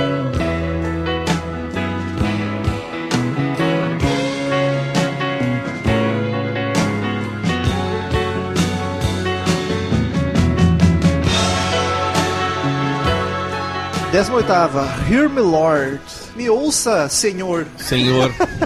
Cara, é um Beatles grandioso. também, isso é Beatles também. Olha só, ela tem um clima. Essa aí é de 69, ela, do, ela 69? entraria talvez no, no Abbey Road, só que como ele colocou Return to the Sun e Something, aí Jimmy Lord perdeu espaço. Ah, Acho as duas justíssimo. melhor. Justíssimo. Não Tinha como, né? Ela tem um clima grandioso com o pianão e os backing logo no começo. A música é muito bonita, o piano domina a música inteira, mas não achei nada demais, não. É uma boa música. Eu também assim, no, eu, na verdade, o final do disco, ele é menos marcante, né? Eu acho que até All Things Must Pass, ele- eu acho ele um disco muito forte. Depois eu, eu pra mim, ele vai caminhando um pouco. E, e é o que eu, particularmente, quando eu ouvi esse disco, nem chegava nelas. Porque Olha ele é um isso. disco muito longo, de tocar várias vezes. É verdade. Então esse finalzinho pra mim já não, já não, não me pegou tanto. Eu devo dizer que eu acho que os Beatles faziam uma boa curadoria das músicas do George, porque não que não pudesse entrar mais músicas dele nos álbuns, mas as que eles escolhiam pra entrar nos Beatles eu acho melhor do que todas essas da carreira solo. Discordo. Mas Ah, gosto de pô, todas tá. igual. Tem música do George que ele colocou em disco, por exemplo, como é que, como é que Isana Piri não entrou em, em- no Revolver 66, cara? É, podia ter O entrado. Revolver é perfeito. Ah, pois pô. é, mas ela não entrou, né? Só se botasse Podia uma ter entrado. mais, aí tudo bem, mas tivesse que tirar outra eu já não concordo. Pode ser então, Romo. Tá bom, obrigado. It's Johnny's birthday. It's Johnny's birthday. 19 It's Johnny Birthday, que é uma brincadeirinha, uma música malucaça. São né? 49 Só- segundos, na verdade, é uma passagem, né? É só uma musiquinha de parabéns, uma brincadeirinha rápida ali.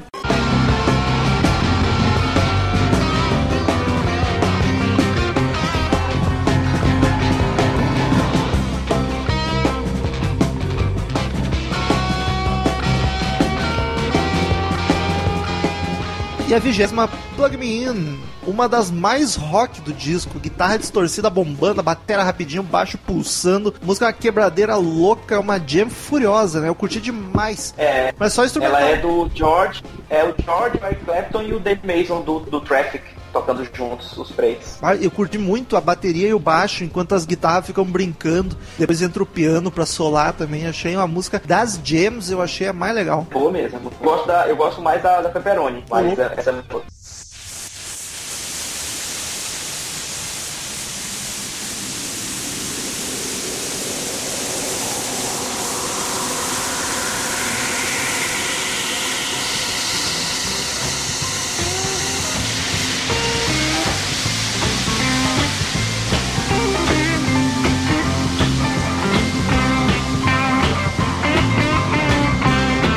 Décima primeira, I Remember Jeep. Nós entramos na sessão de jams do disco, É, a- só a- o instrumentais. Jeep que é um agora. cachorro, né? É só pra, só pra pessoal um entender essa, essa parte que começa as James já é o terceiro, terceiro LP, né? Que é o, o é- é Apple James, se não me engano. Mas é o terceiro disco, né? Já é o finalzinho mesmo. O, ca- o cachorro que eu me refiro é o cachorro do Eric Clapton que foi roubado. Caralho, É. Era o Jeep. Ele se lembrava do Jeep. bem feito. Roubou a mulher do outro, perdeu o cachorro.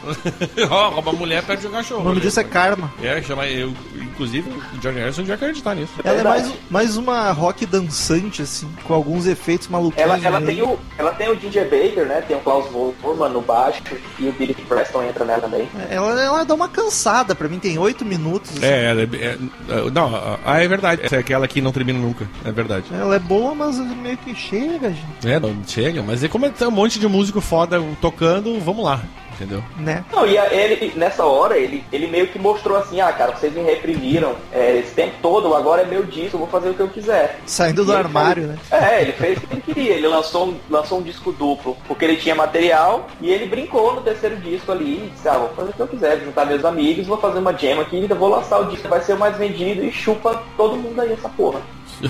Chupa todo mundo essa porra, vocês percebam. E todo mundo teve que chu- ficar chupando. Chuparam Pois bonito. é, fazer o quê, né?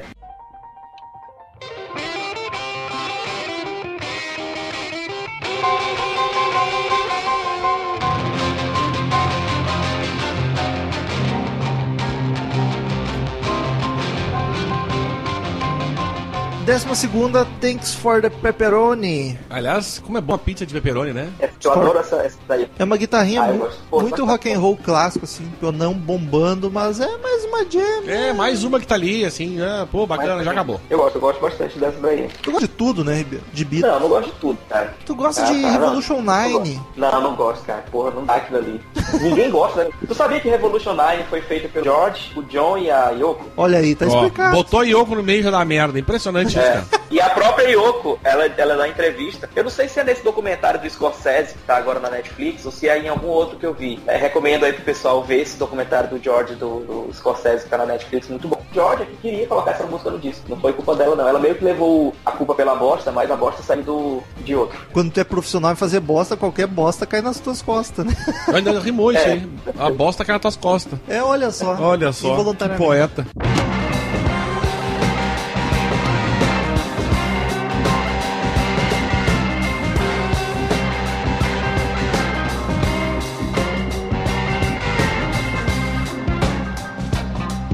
Vigésima terceira e última, Graças. Out of the Blues, que é a música mais comprida do disco, com 11 minutos, mais experimental que as outras, mais viagem. O disco acaba com 4 Não acho nenhuma grande coisa, e essa aqui é quase um rock progressivo, de É, tanto que ela viaja. Essa eu não gosto muito não. Provavelmente nem o Harris. Então, Provavelmente ele saiu do Tipo, estúdio isso na é hora que muito tava fazendo música- Isso e não deu tempo dele cortar. Isso é muito música pra músico, tá ligado? é essas jam de brincadeira Porque aí. pra quem tá aqui ouvindo um disco, tipo, do, do que ele vinha sendo, é um troço que não precisava nem estar tá ali. E ainda no fim, se fosse intercalado, né? Mas no fim, quatro, assim, aí, puta, É o que o Ribeiro falou, é pro cara nem ouvir mesmo. Ficou- é, ficou meio nada a ver, né? Vocês não acham? Finalzinho Totalmente do- nada a ver, disco, totalmente nada a tipo, Não tem muito a ver com o resto do disco. Muita coisa de, ah, a gente gravou essas, essas gemas bacanas, vamos, to- vamos botar aí mesmo, foda-se. É, não, eu, eu, eu acho também que, que poderia. Fica, fica, essas jeans combinam mais com os discos experimentais que ele lançou antes do que com esse próprio disco. Tanto é que nos, nos discos que vem depois, o, o Living in the Material World e os outros, ele desiste dessa, desse, desse caos. E ele se, ele se prende mesmo naquela identidade dele. Ele, ele usa e abusa do- da identidade dele. É muito fácil tu, tu reconhecer um, um disco do George, tu pode tirar o vocal, mas só pelo instrumental e a forma que, que ele põe, que ele toca as músicas ali, tu sabe que é um disco. Isso é uma verdade. E queridos ouvintes, como de costume, em todo podcast de álbum, cada um dos podcasters presentes dá uma nota de 0 a 10 caveirinhas pro disco, no final a gente faz a média e descobre a nota que o site deu pro álbum. Começa sempre com o mais suspeito, Daniel Ribeiro, é contigo, de 0 a 10, uma breve justificativa. É, eu, eu, vou- eu deixa eu pensar, cara. Ficou É, nervoso. é difícil, assim.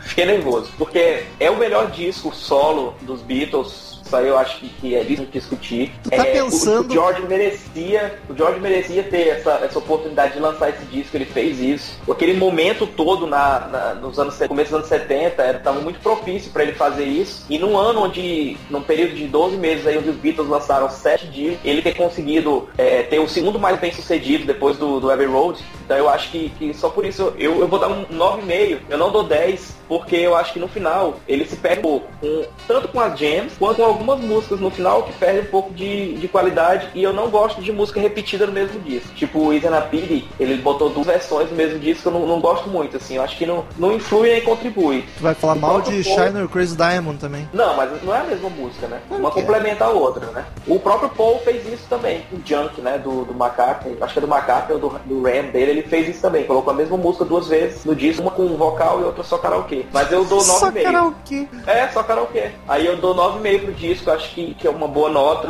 Tudo que, que ele representa pra música. Por tudo que ele representa pra mim também. Tu tá- Não é o disco solo dos Beatles que eu mais ouvi. Provavelmente o que eu mais ouvi é o Band on the Run e o Imagine. Mas esse é, o, pra mim, disparado o melhor disco de todos. Tu tá é com medo da reação da Gabriela Silva, que é tua amiga e ela que escolheu esse disco pra gente gravar, tu tá com medo do que ela vai achar da tua nota, né? Pô, também. Gostei que ele assumiu, não tem de boa.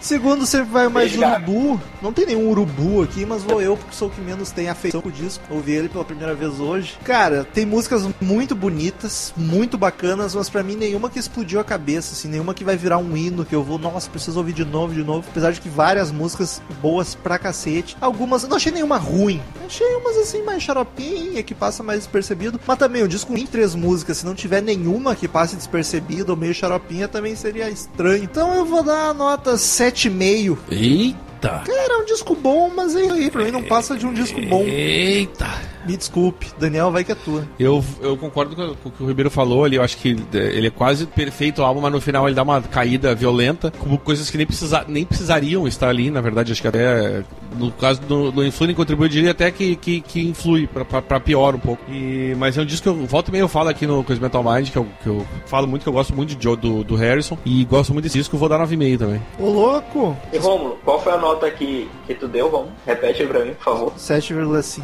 Tu é um cara muito escroto, Rômulo. Ah, eu também acho. Pô, o disco termina com a média 8,8. Tu vai gente. estudar 7,5, cara, desse disco. é Por causa da gente, cara. Se fosse por causa de ti, a média seria assim. Mas e olha, eu ia achar mais justo. Que, que olha, eu também confesso que fiquei É que chocado. vocês têm um sentimentalismo com o disco. Eu não tenho, eu vi ele hoje pela primeira vez e eu achei ok, achei bom, mas é isso aí, paciência. Desculpa, gente. Ah, não sei se eu te desculpo. Vamos ver com os outros dos Beatles aqui, ó. Ficou um décimo abaixo do Rubber Soul, ficou com 8,9. Do Band on the Run, qual foi a nota do Band on the Run? Ben on the Run foi 7,8, Ben on the Run. Mas aí foi culpa da, da ouvinte. Para, ela foi a que deu a nota mais alta. Ela que era fã. É verdade. Ah, pô, escolheu o disco. É isso aí. Ficamos com as sábias palavras de Cid Moreira.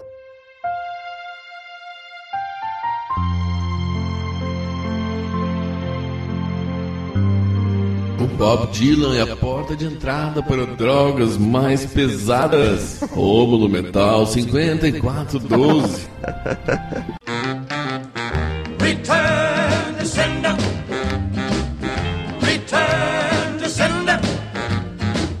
I gave a letter to the postman. He put it in his sack. Então, queridos ouvintes, quem quiser mandar um e-mail pra gente, clique em contato no canto superior direito do site ou mande e-mail direto para crazymetalmind, arroba crazymetalmind.com, que a gente lê no ar no próximo episódio. Curta a fanpage, foda-se a fanpage do Facebook. Facebook tá um lixo ultimamente. Se inscreva, se inscreva não, assine, não é assine, siga. Siga, é muito... perdeu todo. Cada rede social tem um terminho diferente. Siga no Instagram, Instagram é a rede social do futuro, arroba crazymetalmind. Lá é sucesso, a gente posta tudo lá. Siga no... é siga, né? No Twitter...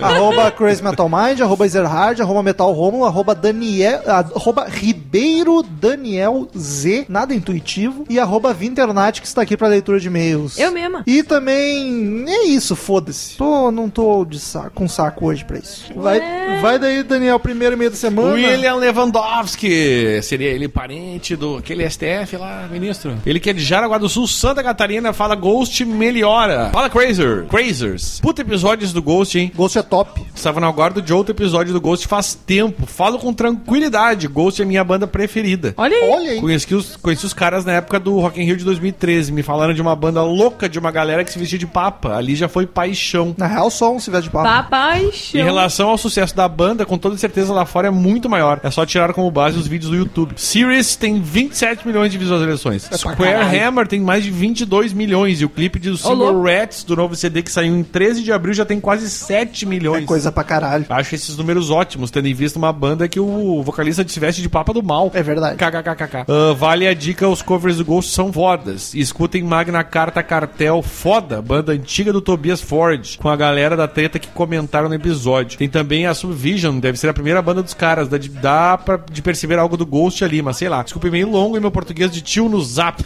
E é claro, Eu- obrigado por tudo. Eu escutei essa semana, não, semana passada, quando eu tava estudando pro podcast, e eu escutei um- uma música do Tobias Ford, só ele cantando assim, e é mu- ele tem, Bem não tem boazinha, como, né? ele é muito, ele é a alma do Ghost, ele cantou uma música e totalmente alma do Ghost é diferente. engraçado, né? É, A alma do é meio Fantástico. estranho isso. Mas era muito ele, era muito Ghost, era maravilhosa a música, era perfeita, como é que pode? Próximo meio de Rafael Araújo. o Assunto Ghost melhora. Ah, eu bom avisar, já devia ter avisado, eu sou péssimo pra dar recado. Tivemos bastante e-mails, mas curiosamente essa semana por conta do feriadão que rolou aí, nós estamos lendo os e-mails bem cedo. Então, se tu mandou e-mail e não foi lido nesse episódio, não será lido nesse episódio, relaxa que vai ser lido no semana que vem, É tá? verdade. A gente tá lendo antes do normal por causa do feriadão que vai ter e de uma viagem que a Nath vão fazer.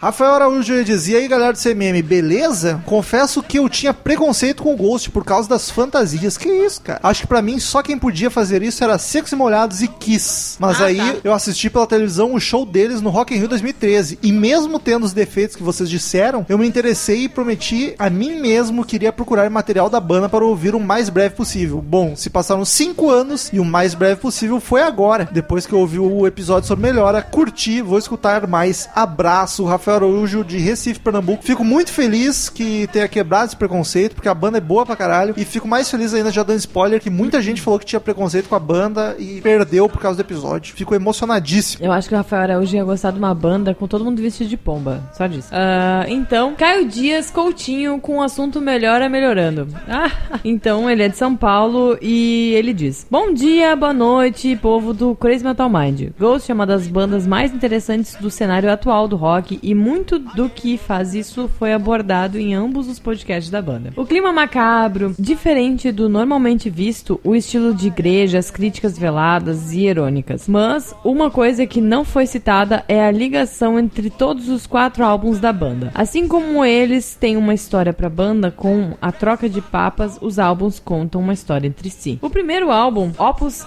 Eponymous, conta desde a profecia do anticristo até seu nascimento. Com Clave Condio começa mostrando a igreja do mal clamando a vinda de seus deuses, de Seu seu, deus. As músicas seguintes mostram os vários seguidores da besta e suas ideias, e o álbum acaba Alibaba com Gênesis representando a enfim chegada do capeta. Em Festisumum vai mostrar o crescimento do anticristo e sua ascensão para tomar o mundo. As músicas vão seguindo mostrando os pecados da humanidade e ela se rendendo aos pecados e às trevas. Moon's Trance Clock fecha com um coro de todos juntos, juntos como um, todos juntos pelo filho de Satã, deixando clara a queda da humanidade. Melhora é a destruição de todo o final da divindade e dos resquícios de Deus e da fé, uma melhora da sociedade do Estrela da Manhã. As primeiras músicas falam de espíritos e igrejas tendo todo o seu lado ruim revelado. From the Pinnacle to the Pit fala da facilidade como algo em cima pode cair representando a situação do Altíssimo. No meio do álbum, o rito a Satã já está em destaque e ao final, Deus está em absentia e não existe mais a fé. Absência, como o Daniel nos ensinou. Meu, é, não tem vírgula, eu tô falando tudo errado. Na real, tá bem certinho. E agora, o quarto álbum da banda, Prequel, Prequel. faz... Mas acho que é francês mesmo, deve ser prequel. Prequel.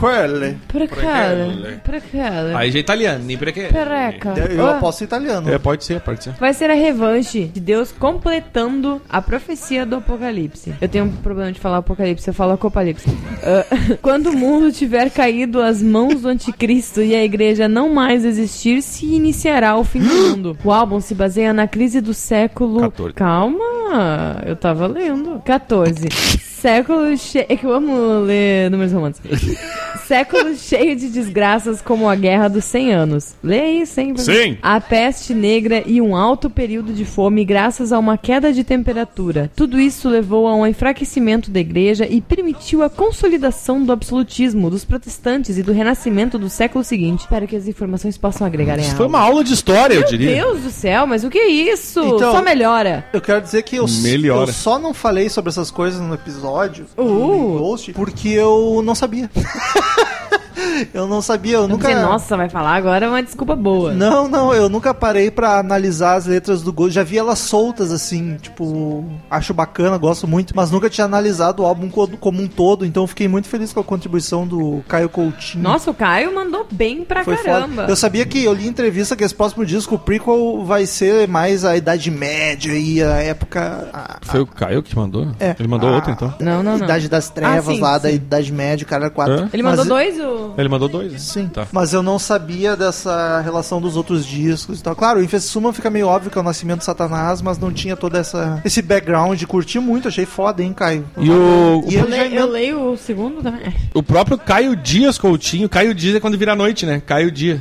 E- É, ele mandou de novo aqui, melhora a si próprio, ele que é de São Paulo ali, babá. Dois Bo- e-mails Bom gigantes. dia, ou boa... e é, bom dia ou boa noite, mais uma vez o povo do Crazy Metal Mind, voltando para falar daquilo que esqueci no primeiro e-mail, já que eu não fui abençoado com a gnose do dragão das sete cabeças. Falando sobre satanismo dito com met... como metal pendurou, o satanismo é ateu, não no sentido cientificista da palavra, mas no sentido de pregar a não necessidade de um Deus, seja tu a seu Deus. Mesmo, como diria né, o nosso amigo Raul Seixas. Mesmo que seja clichê citar o faça o que tu queres, a de tudo ser da lei, é, prefe- é perfeito para o assunto. As bases do satanismo não é o mal, mas a aceitação de si próprio. Descobrir seu sagrado anjo guardião, sua grande obra, seu magnum opus e todos os nomes que sua verdadeira vontade e essência pode ter. Não é ser maligno e contra Deus a ideia do satanismo, mas sim é ser completo, evoluído em sua plenitude, ser você mesmo a divindade que você pode cultuar, seja tu próprio o motivo de suas conquistas e de suas falhas. Uma sociedade cristã como a nossa, essas falas podem soar completamente do lado do pata rachada. E é por isso que esse movimento se atribui de sua, atribuiu de sua imagem. Pensar em orgulho próprio e desejar crescer em aceitar e satisfazer seus desejos mais básicos é completamente contra o dogma cristão clássico. Então, quem melhor para representar essa corrente do que o anjo caído? Boas leituras sobre o assunto são a Bliba de Lavei, o Já li. Romulo já leu, citado no episódio, o livro da lei, Já os li. diversos livros de tradição caoísta, como o Liber Nu e o livro de Baphomet. Esses não li. E no cenário de rock metal, diversas bandas vão trazer essas ideias diretamente, como o próprio Ghost, o Rammstein, no Brasil, o Raul, o System of a Down, Se está fadal no e Brasil. diversas bandas antigas, desde Beatles, Saba, LED e afins, flertaram com o satanismo. Espero que essas informações também agreguem de alguma forma. Contrariando- O cara é enlouquecido pelo satanismo, hein? Contrariando o primeiro e-mail, onde foi novidade pra mim, esse aqui eu já sabia tudo. A gente só Ai, não... sabichão. Não, mas é que pra quem leu a Bíblia Satânica é óbvio isso que ele falou. Mas só não sabia desses outros livros. O livro da lei eu já li também, é chato, que é uma desgraça. Mas o Liber Nu e o livro do Bafomé eu não li, vou, vou ir atrás, até fiquei curioso. Mas a gente não falou muito sobre isso no podcast porque era- não era sobre satanismo, enfim. Mas eu tô querendo gravar um episódio de satanismo e acho que o Daniel vai curtir também. Então em breve, talvez nem tão breve, a gente grave um episódio sobre satanismo em Já si. gravamos sobre o Satã lá, como é que O é? Diabo é Pai do Diabo, Rock. é. Mas foi um episódio bem bem superficial. Então talvez a gente grave um sobre satanismo. Satanismo de Sim, Lavey, a- na até verdade. Porque lá não tinha nada a ver com satanismo, aquele lá. né? É, foi mais conspiracionismo do É. que qualquer outra coisa. Mas meio de Pedro Reis, ele é de Peter Kings. Minas Gerais. Assunto podcast Soundgarden Gerald e Miles. Ghost. E aí seus América Mineiro em quarto no Brasileirão. Já não tá mais, hein? Seguinte, esses últimos podcasts que vocês fizeram, eu fui assistir, no caso ouvir, bem de pau mole mesmo, viu? Pô, que triste, cara. Soundgarden é uma banda que eu não gostava, tinha um certo hate de cair os butiá, me julguem. Não julgo porque eu também não curtia, muito, mas não tinha hate. E Ghost eu tinha um certo preconceito. Como o pessoal tem preconceito com o Ghost só porque eles usam fantasiazinha? Só porque o vocalista usa saia? Já os meus Olha o comentário dos amigos, né? já que os meus amigos comentavam que era uma banda de viadinha. Agora, das- o que, que tem a ver uma coisa com a outra? Ô meu, quando tu adquire uma certa maturidade, tu descobre que todas as coisas que as pessoas dizem que é de viadinho são as melhores. É o melhor de dois mundos. o meu pai me falava sempre que eu não tinha que escutar porque era uma banda satanista. Tá, aí dá pra entender teu pai se ele for religioso pra caralho. Mas aí, tantas outras bandas também não devia ouvir. Logo ele, que é um puta fã de ACDC, acha Highway to Hell Wind, mas Highway to Hell não tem nada a ver com o inferno, apesar do nome inferno. Enfim, papo pra outro podcast. E vou confessar que isso me desanimou, porque não sou muito fã desse tipo de banda. Mas vocês conseguiram mudar isso. Ai, que alegria. Agora eu virei fã de Ghost. Não tá entre as minhas favoritas, mas agora eu curto bastante. Até porque se com um episódio a gente consegue transformar numa das tuas bandas favoritas, aí puta que pariu, a gente é ninja, né? com qualquer banda que fosse. Ninja do Inferno. Inclusive, concordo com o Romulo. Infestsuman é o álbum mais foda da banda. Puta que pariu, esse disco é lindo desde Peraspera ad Inferi e Peri. Body and Blood. Puta que pariu, o álbum do demônio. Que álbum do demônio. Quanto a Soundgarden, é um trembão também. A- O Bad Metal Finger, que é um forniquento de um nome, me surpreendeu muito, mas muito mesmo. As duas primeiras músicas me deram um belo de um tapa na cara e me chamaram de piranha na alta. Depois disso, fui obrigado a ouvir o resto do álbum e gostei bastante. Até agora não ouvi outras coisas da banda, ao contrário de Ghost que ouvi os outros três álbuns. Mas algum dia pegarei para ouvir a discografia. Aliás, meu top 4 das bandas grunge citadas por vocês é Nirvana, Pearl Jam, Soundgarden e Alice Olha aí, in Chains. Pô, o cara ouviu um disco do Alice in Chains já tá na frente do... Ouviu um disco do Soundgarden já tá na frente do Alice in Chains. Deve ter ouvido só a Menina da Box, ah, tá mas só ligado? tu botar o Cornelzinho já, já vai. É isso, gente. Obrigado por esse e-mail mais feio com o Cruzeiro. Que o Cruzeiro. Um abraço a todos. Tchau. Eu não pego essa referência de É que futebol, nós mas- temos claramente um mineiro que torce o América Mineiro e tá cagando pro Cruzeiro. O Cruzeiro basicamente tá mal? isso. Não, tá bem, mas é Ah, que- é então talvez eu- por isso, inclusive. Tu fala em Minas Gerais, é Cruzeiro que vem na cabeça. Me desculpa. É minha. Não, o Atlético Mineiro, né, amigo? Não, o primeiro que vem é Cruzeiro. Ah, Tamo junto, Samuel Rosa. Vai daí. daí. vai, Nati! Então o Felipe mandou com o assunto. Esse podcast só melhora. Co- eu- Os ouvintes não me decepcionaram, as piadinhas vieram. Todos, todos. Todos, Todos, é impressionante. Só melhora. Mas eu tô feliz com isso. Então tá bom. Bom, momento. Alguém tinha que tá. Bom momento, meus queridos, do podcast mais saboroso das internets. Aqui quem vos escreve é o Felipe Santos, 26, 26. anos e desempregado de São Paulo. Olha aí, tá quase o Rômulo, que é 26 anos Inclusive, ele usa co- desempregado de Porto Inclusive, ele Alegre. usa coquinho, ó. Eu tenho 27. Quem, quem, quem, quem tem 27 coque não tem anos emprego. Desempregado. Eu tenho 27? só Eu isso. falei 27 anos e desempregado de Porto Alegre. É, agora eu fiquei Uh. na dúvida. Não, tu falou 26. Ah, então tá bom. Ah, venho por meio deste agradecer por este podcast maravilhoso. Ghost é uma banda que manjava há algum tempo. Apesar de não conhecer muito sobre, só ouvia uma coisa aqui e outra ali, mas nunca parei pra ouvir um álbum inteiro. O que sempre me cativou na banda é justamente a forma com a qual ela fala do tio-tio Lucy, de uma forma completamente ao oposto do thrash e o death, met- death metal. Nada de gutural que não se entende uma sílaba, mas sim de forma que você, com o um mínimo de inglês, consiga entender do que eles estão falando e com melodias mais leves. Acho isso mais satânico que sair gritando que nem um louco de forma que ninguém entenda com um instrumental que tira o foco do vocal. Concordo com tu. Meu, concordo total. Outra parada que sempre gostei é o visual. Acho muito legal bandas teatrais e como eu trabalhava em uma empresa católica na época que conheci o Ghost, achei mais foda ainda. Meu trabalho lá não era nada cristão. Eu cobrava os donativos que os fiéis esqueciam de pagar. Porra! Entre parênteses, donativos que eram na teoria dados sem compromisso. Puta, ele ia cobrar. Fecha parênteses. E ganhava uma puta comissão dessa forma. Porra, Felipe! E catolicismo. Sendo assim, um papa do mal me representava mais naquele período, abre parênteses. Apesar que gosto do tio Chico, tive altas folgas por decreto do Vaticano. Aliás, eu queria saber que empresa católica é essa. Deve ser alguma ONG, alguma Não, coisa é, do tipo. é uma empresa católica que diz, ei, vai lá cobrar, Sim, uma mas coisa o- que não é pra cobrar. O que seria uma empresa católica que vive de donativos? Deve ser É alguma ONG. eu não Ah, gosto de- tipo talvez ele não pode falar o nome. É, provavelmente, Não, certamente. man- manda não. pra gente, eu juro que eu não divulgo, eu só fiquei curioso mesmo. Voltando ao episódio, gostei muito desse álbum. PQP, que sonzeira foda. Puta que pariu. A He Is é a melhor mesmo. He is- Que música, que letra, que clipe foda. Tem até um concurso da gata molhada no final. Com duas gatas, Não, mas é, elas é, estão uma, bem é, molhadas. uma, é pra benzer, gente. Gata afogada naquele caso, quase. Gata afogada, parece um nome de prato, de gata afogada. a vaca, como é que é a. vata- vaca vaca atolada. atolada, aí tem gata a galinha afogada. escabelada, tá ligado? É, e a, falta a gata afogada. Bom, enfim, obrigado pelo tra- bom trabalho de sempre, por esse cast que me fez correr atrás de ouvir esse e outros álbuns dessa banda satanicamente linda. Que que eu- Fiquem em paz e um beijo na nádega de preferência de vocês, da preferência de vocês, e desculpe os erros de gramática. Eu, Não, pre- eu prefiro na direita. Daniel, eu acho que esse episódio do Ghost vai ser o meu. O teu- Vai ser pra mim como o teu É é o de do, Doors. do de Doors, é verdade. Que alegria. Vai lá, tia. PS. É isso aí, Nath. Vilã boa são as das novelas. Carminha, Nazaré e mais recente a discípula de Nazaré que saiu distribuindo tesourados na galera. Essa eu não conheço. Sofia ficarão pra sempre nos corações dos noveleiros. Sofia? Olha, Não é tua, irmã, sei. é tua irmã no caso. Mas a Sofia é minha irmã, então não sei. Ela é e o fria. Carlos Augusto Monteiro do Rio de Janeiro mandou Carrie in Series. Rômulo, a referência de Carrie in Series, minha favorita deles, é porque a menina tranca as portas do teatro com a mente e todo mundo tenta fugir e ela os faz sofrer. Que no caso eu tô falando de Carrie é estranha, né? É, desculpa, é que eu, não- eu vi esse filme quando Ah. era criança e a memória que eu tenho de Carol Estranha é ela levando aquele banho de, s- de sangue no palco, aí eu não peguei no. Muito clipper. massa esse clipe, aliás, grato pelo episódio Ghost Carlito Satã. Enfim, expliquei porque que eu não lembrei. Muito obrigado, Carlos, por explicar. Valeu E mesmo. agora tem o celular aí mandando. Próximo é de Erickson Oliveira Pacheco. Ele diz assunto sugestão. E aí, seus putos, tudo certo com vocês? O meu nome é Erickson Pacheco, sou de Curitiba e acompanho vocês há alguns meses e acho o podcast excelente. É uma pena que o número de ouvintes tenha diminuído. Estava ouvindo o episódio de Ghost e acabei resolvendo mandar esse e-mail quando vocês comentaram sobre a música de 9 minutos. Nove. Gostaria muito de ouvir vocês falarem sobre o Agaloch. Agaloch? Agaloch? Deve ser Agaloch. Tem várias músicas com mais de 10 Dez? minutos. A mais longa fica em torno de 15. 15. Mas são todas muito boas. A sonoridade da banda é incrível, apenas o vocal que deixa um pouco a desejar, mas combina bem com o clima das músicas. Caso um dia venham a falar sobre eles, incluam o EP The White, que apesar de tecnicamente não ser um álbum, também é muito bom. Aí eu já peço desculpa que se um dia a gente gravar deles, a gente não vai incluir EP, tá? Porque eles não são mais especial que ninguém aqui. A gente trata todo mundo igual.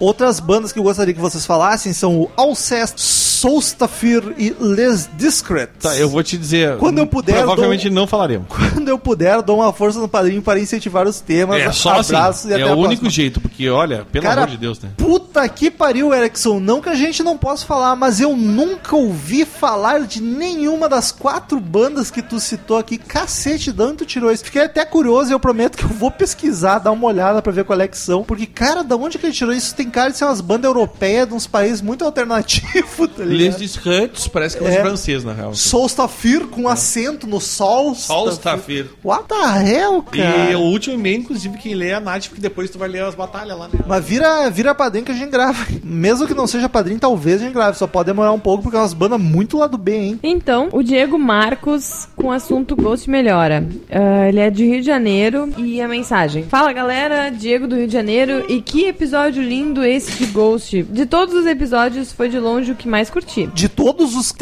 352. Porra, Diego! Caralho. Pois ele veio no momento que mais tenho curtido a banda. Ai, que alegria. Conheci no Rock in Rio e nem curti tanto, mas é que todo mundo fala que esse show também foi meio mal, né? Foi uma bosta. A gente assistiu junto. Mas ok. Mas continuei dando a chance e fui gostando. Foi com melhora que pirei. Inclusive, irei fazer uma tatuagem em homenagem a essa banda que amo tanto. Um terço com o crucifixo do Ghost, o que me impedirá de batizar alguém ou até entrar em uma igreja novamente. Eu também vou fazer tatuagem do Ghost, mas não vou revelar qual é. Só quando eu tiver Ai, ai, pronto. socorro. E me manda foto quando eu tiver tatuado. É, a gente A gente manda posta lá no e Instagram. comenta lá no Coisa Metal Mind, comenta com o, o arroba do Coisa Metal Mind pra gente colocar nos destaques das tatuagens dos ouvintes. Ah, No Instagram. me senti representado demais pelo Rômulo, pois eu fico público exatamente como ele, falando de Ghost e ouvindo as músicas. Ai, que alegria. Riz também é a minha favorita da banda, com aquele clipe foda demais. lindo, lindo. Também, Cirici e um cover que eles fizeram de uma música chamada If You Have Ghosts, Do música que está em um EP de 2013, que recomendo demais, devem conhecer ou já citaram no outro cast. Tem apenas cinco músicas, sendo Secular Haze, ao vivo, e quatro covers, entre eles um da música I'm a Marionette, do ABBA, e um de Depeche Mode. Confundi. Ah, eu adoro Depeche Mode. If You Have a Ghost é do Rock Erickson, não é do ABBA. Do ABBA é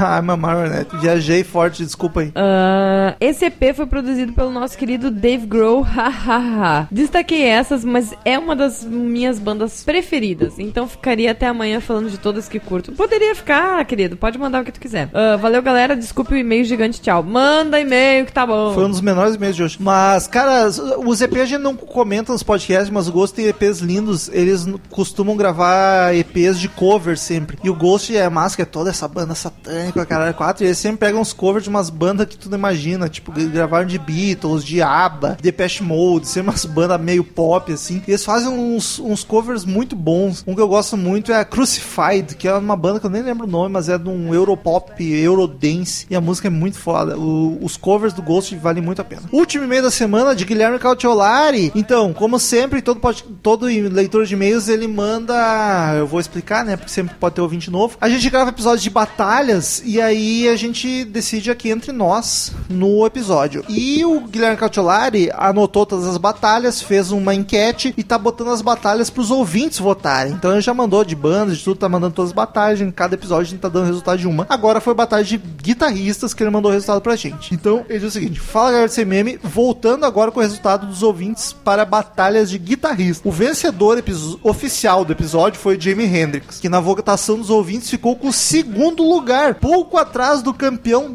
David Gilmour. Caralho, essa eu nunca imaginava. Que no podcast chegou até a final. Eu nem lembrava que ele tinha chegado até a final. É, bem nessa. Aqui é a classificação completa. Aí o Gilmore ficou em primeiro, o Hendrix em segundo, Tony Iommi em terceiro, Jimmy Page em quarto, Brian May em quinto, Slash em sexto, Eric Clapton em sétimo, Chimbinha em oitavo, sempre tem os engraçadão, Randy Rhodes em nono e Kev Richards em décimo, o resto foda-se. Mas, cara, eu fiquei muito surpreso que o Dave Gilmore ficou em primeiro. Aí tu vê que o pessoal, a gente votando, ainda mais nessa época que eram os primeiros batalhas, a gente ficava muito preso e não, tem que ser quem é o melhor, mais icônico. Depois a gente começou a frouxar mais os batalhas e mais por questão de gosto. E, a gente, e claramente nós somos mu- muito mais entendidos porque Paul Gilbert aqui não ganhou nem um voto. É verdade. E é o, mel- é o melhor guitarrista que a maioria dos que tá nessa porra, hein? Mas me surpreendeu que o Dave Gilmore os ouvintes tenham escolhido pra ver como ele é um dos favoritos não, mesmo. em detalhe, que eu, eu não sei se você sabe, mas o Cautelar ele, ele tem de, de- vai do primeiro ao quinto lugar e, e, e cada, cada lugar soma um, um número de pontos, né? Sim. O primeiro ganha mais, blá, blá, ganha. E mesmo assim, ah, se tu cons- ah, considerando a total ganhou o Gilmore, mas o, o que teve mais primeiro lugar foi o Gilmore mesmo, É, disparado. exato. O- e inclusive o segundo lugar também foi o que segundo lugar em primeiros lugares, foi o David Gilmore e Jimmy Hendrix. Aliás, o Cassolari achou uma forma bem inteligente de fazer a votação, né? Porque a gente faz uma votação com termina três finalistas, o que sacaneia e foi boa a ideia dele de fazer por pontos, primeiro lugar. É. O Cassolari é um dos melhores ouvintes do Crazy É porque se a gente fizesse, o ideal seria fazer aquelas aquela modinha de fazer as batalhas ali, né? Só que no nosso não tem como porque termina número ímpar no final. É porque a gente é idiota, a gente fez o primeiro assim, eu fiz na burrice, e aí ficou, virou clássico, e agora vamos que vamos. É, e agora vamos que vamos ver, né? Enfim, queridos ouvintes, muito obrigado pela companhia maravilhosa de vocês em outro podcast sensacional. Até semana que vem, em mais um semana que vem vai ser top, hein? Especial, hein? Tem uma data comemorativa chegando. É E isso aí, hein? tchau! Tchau, galera. Tchau! Estamos encerrando. Obrigado pela presença de todos e no próximo tem muito mais.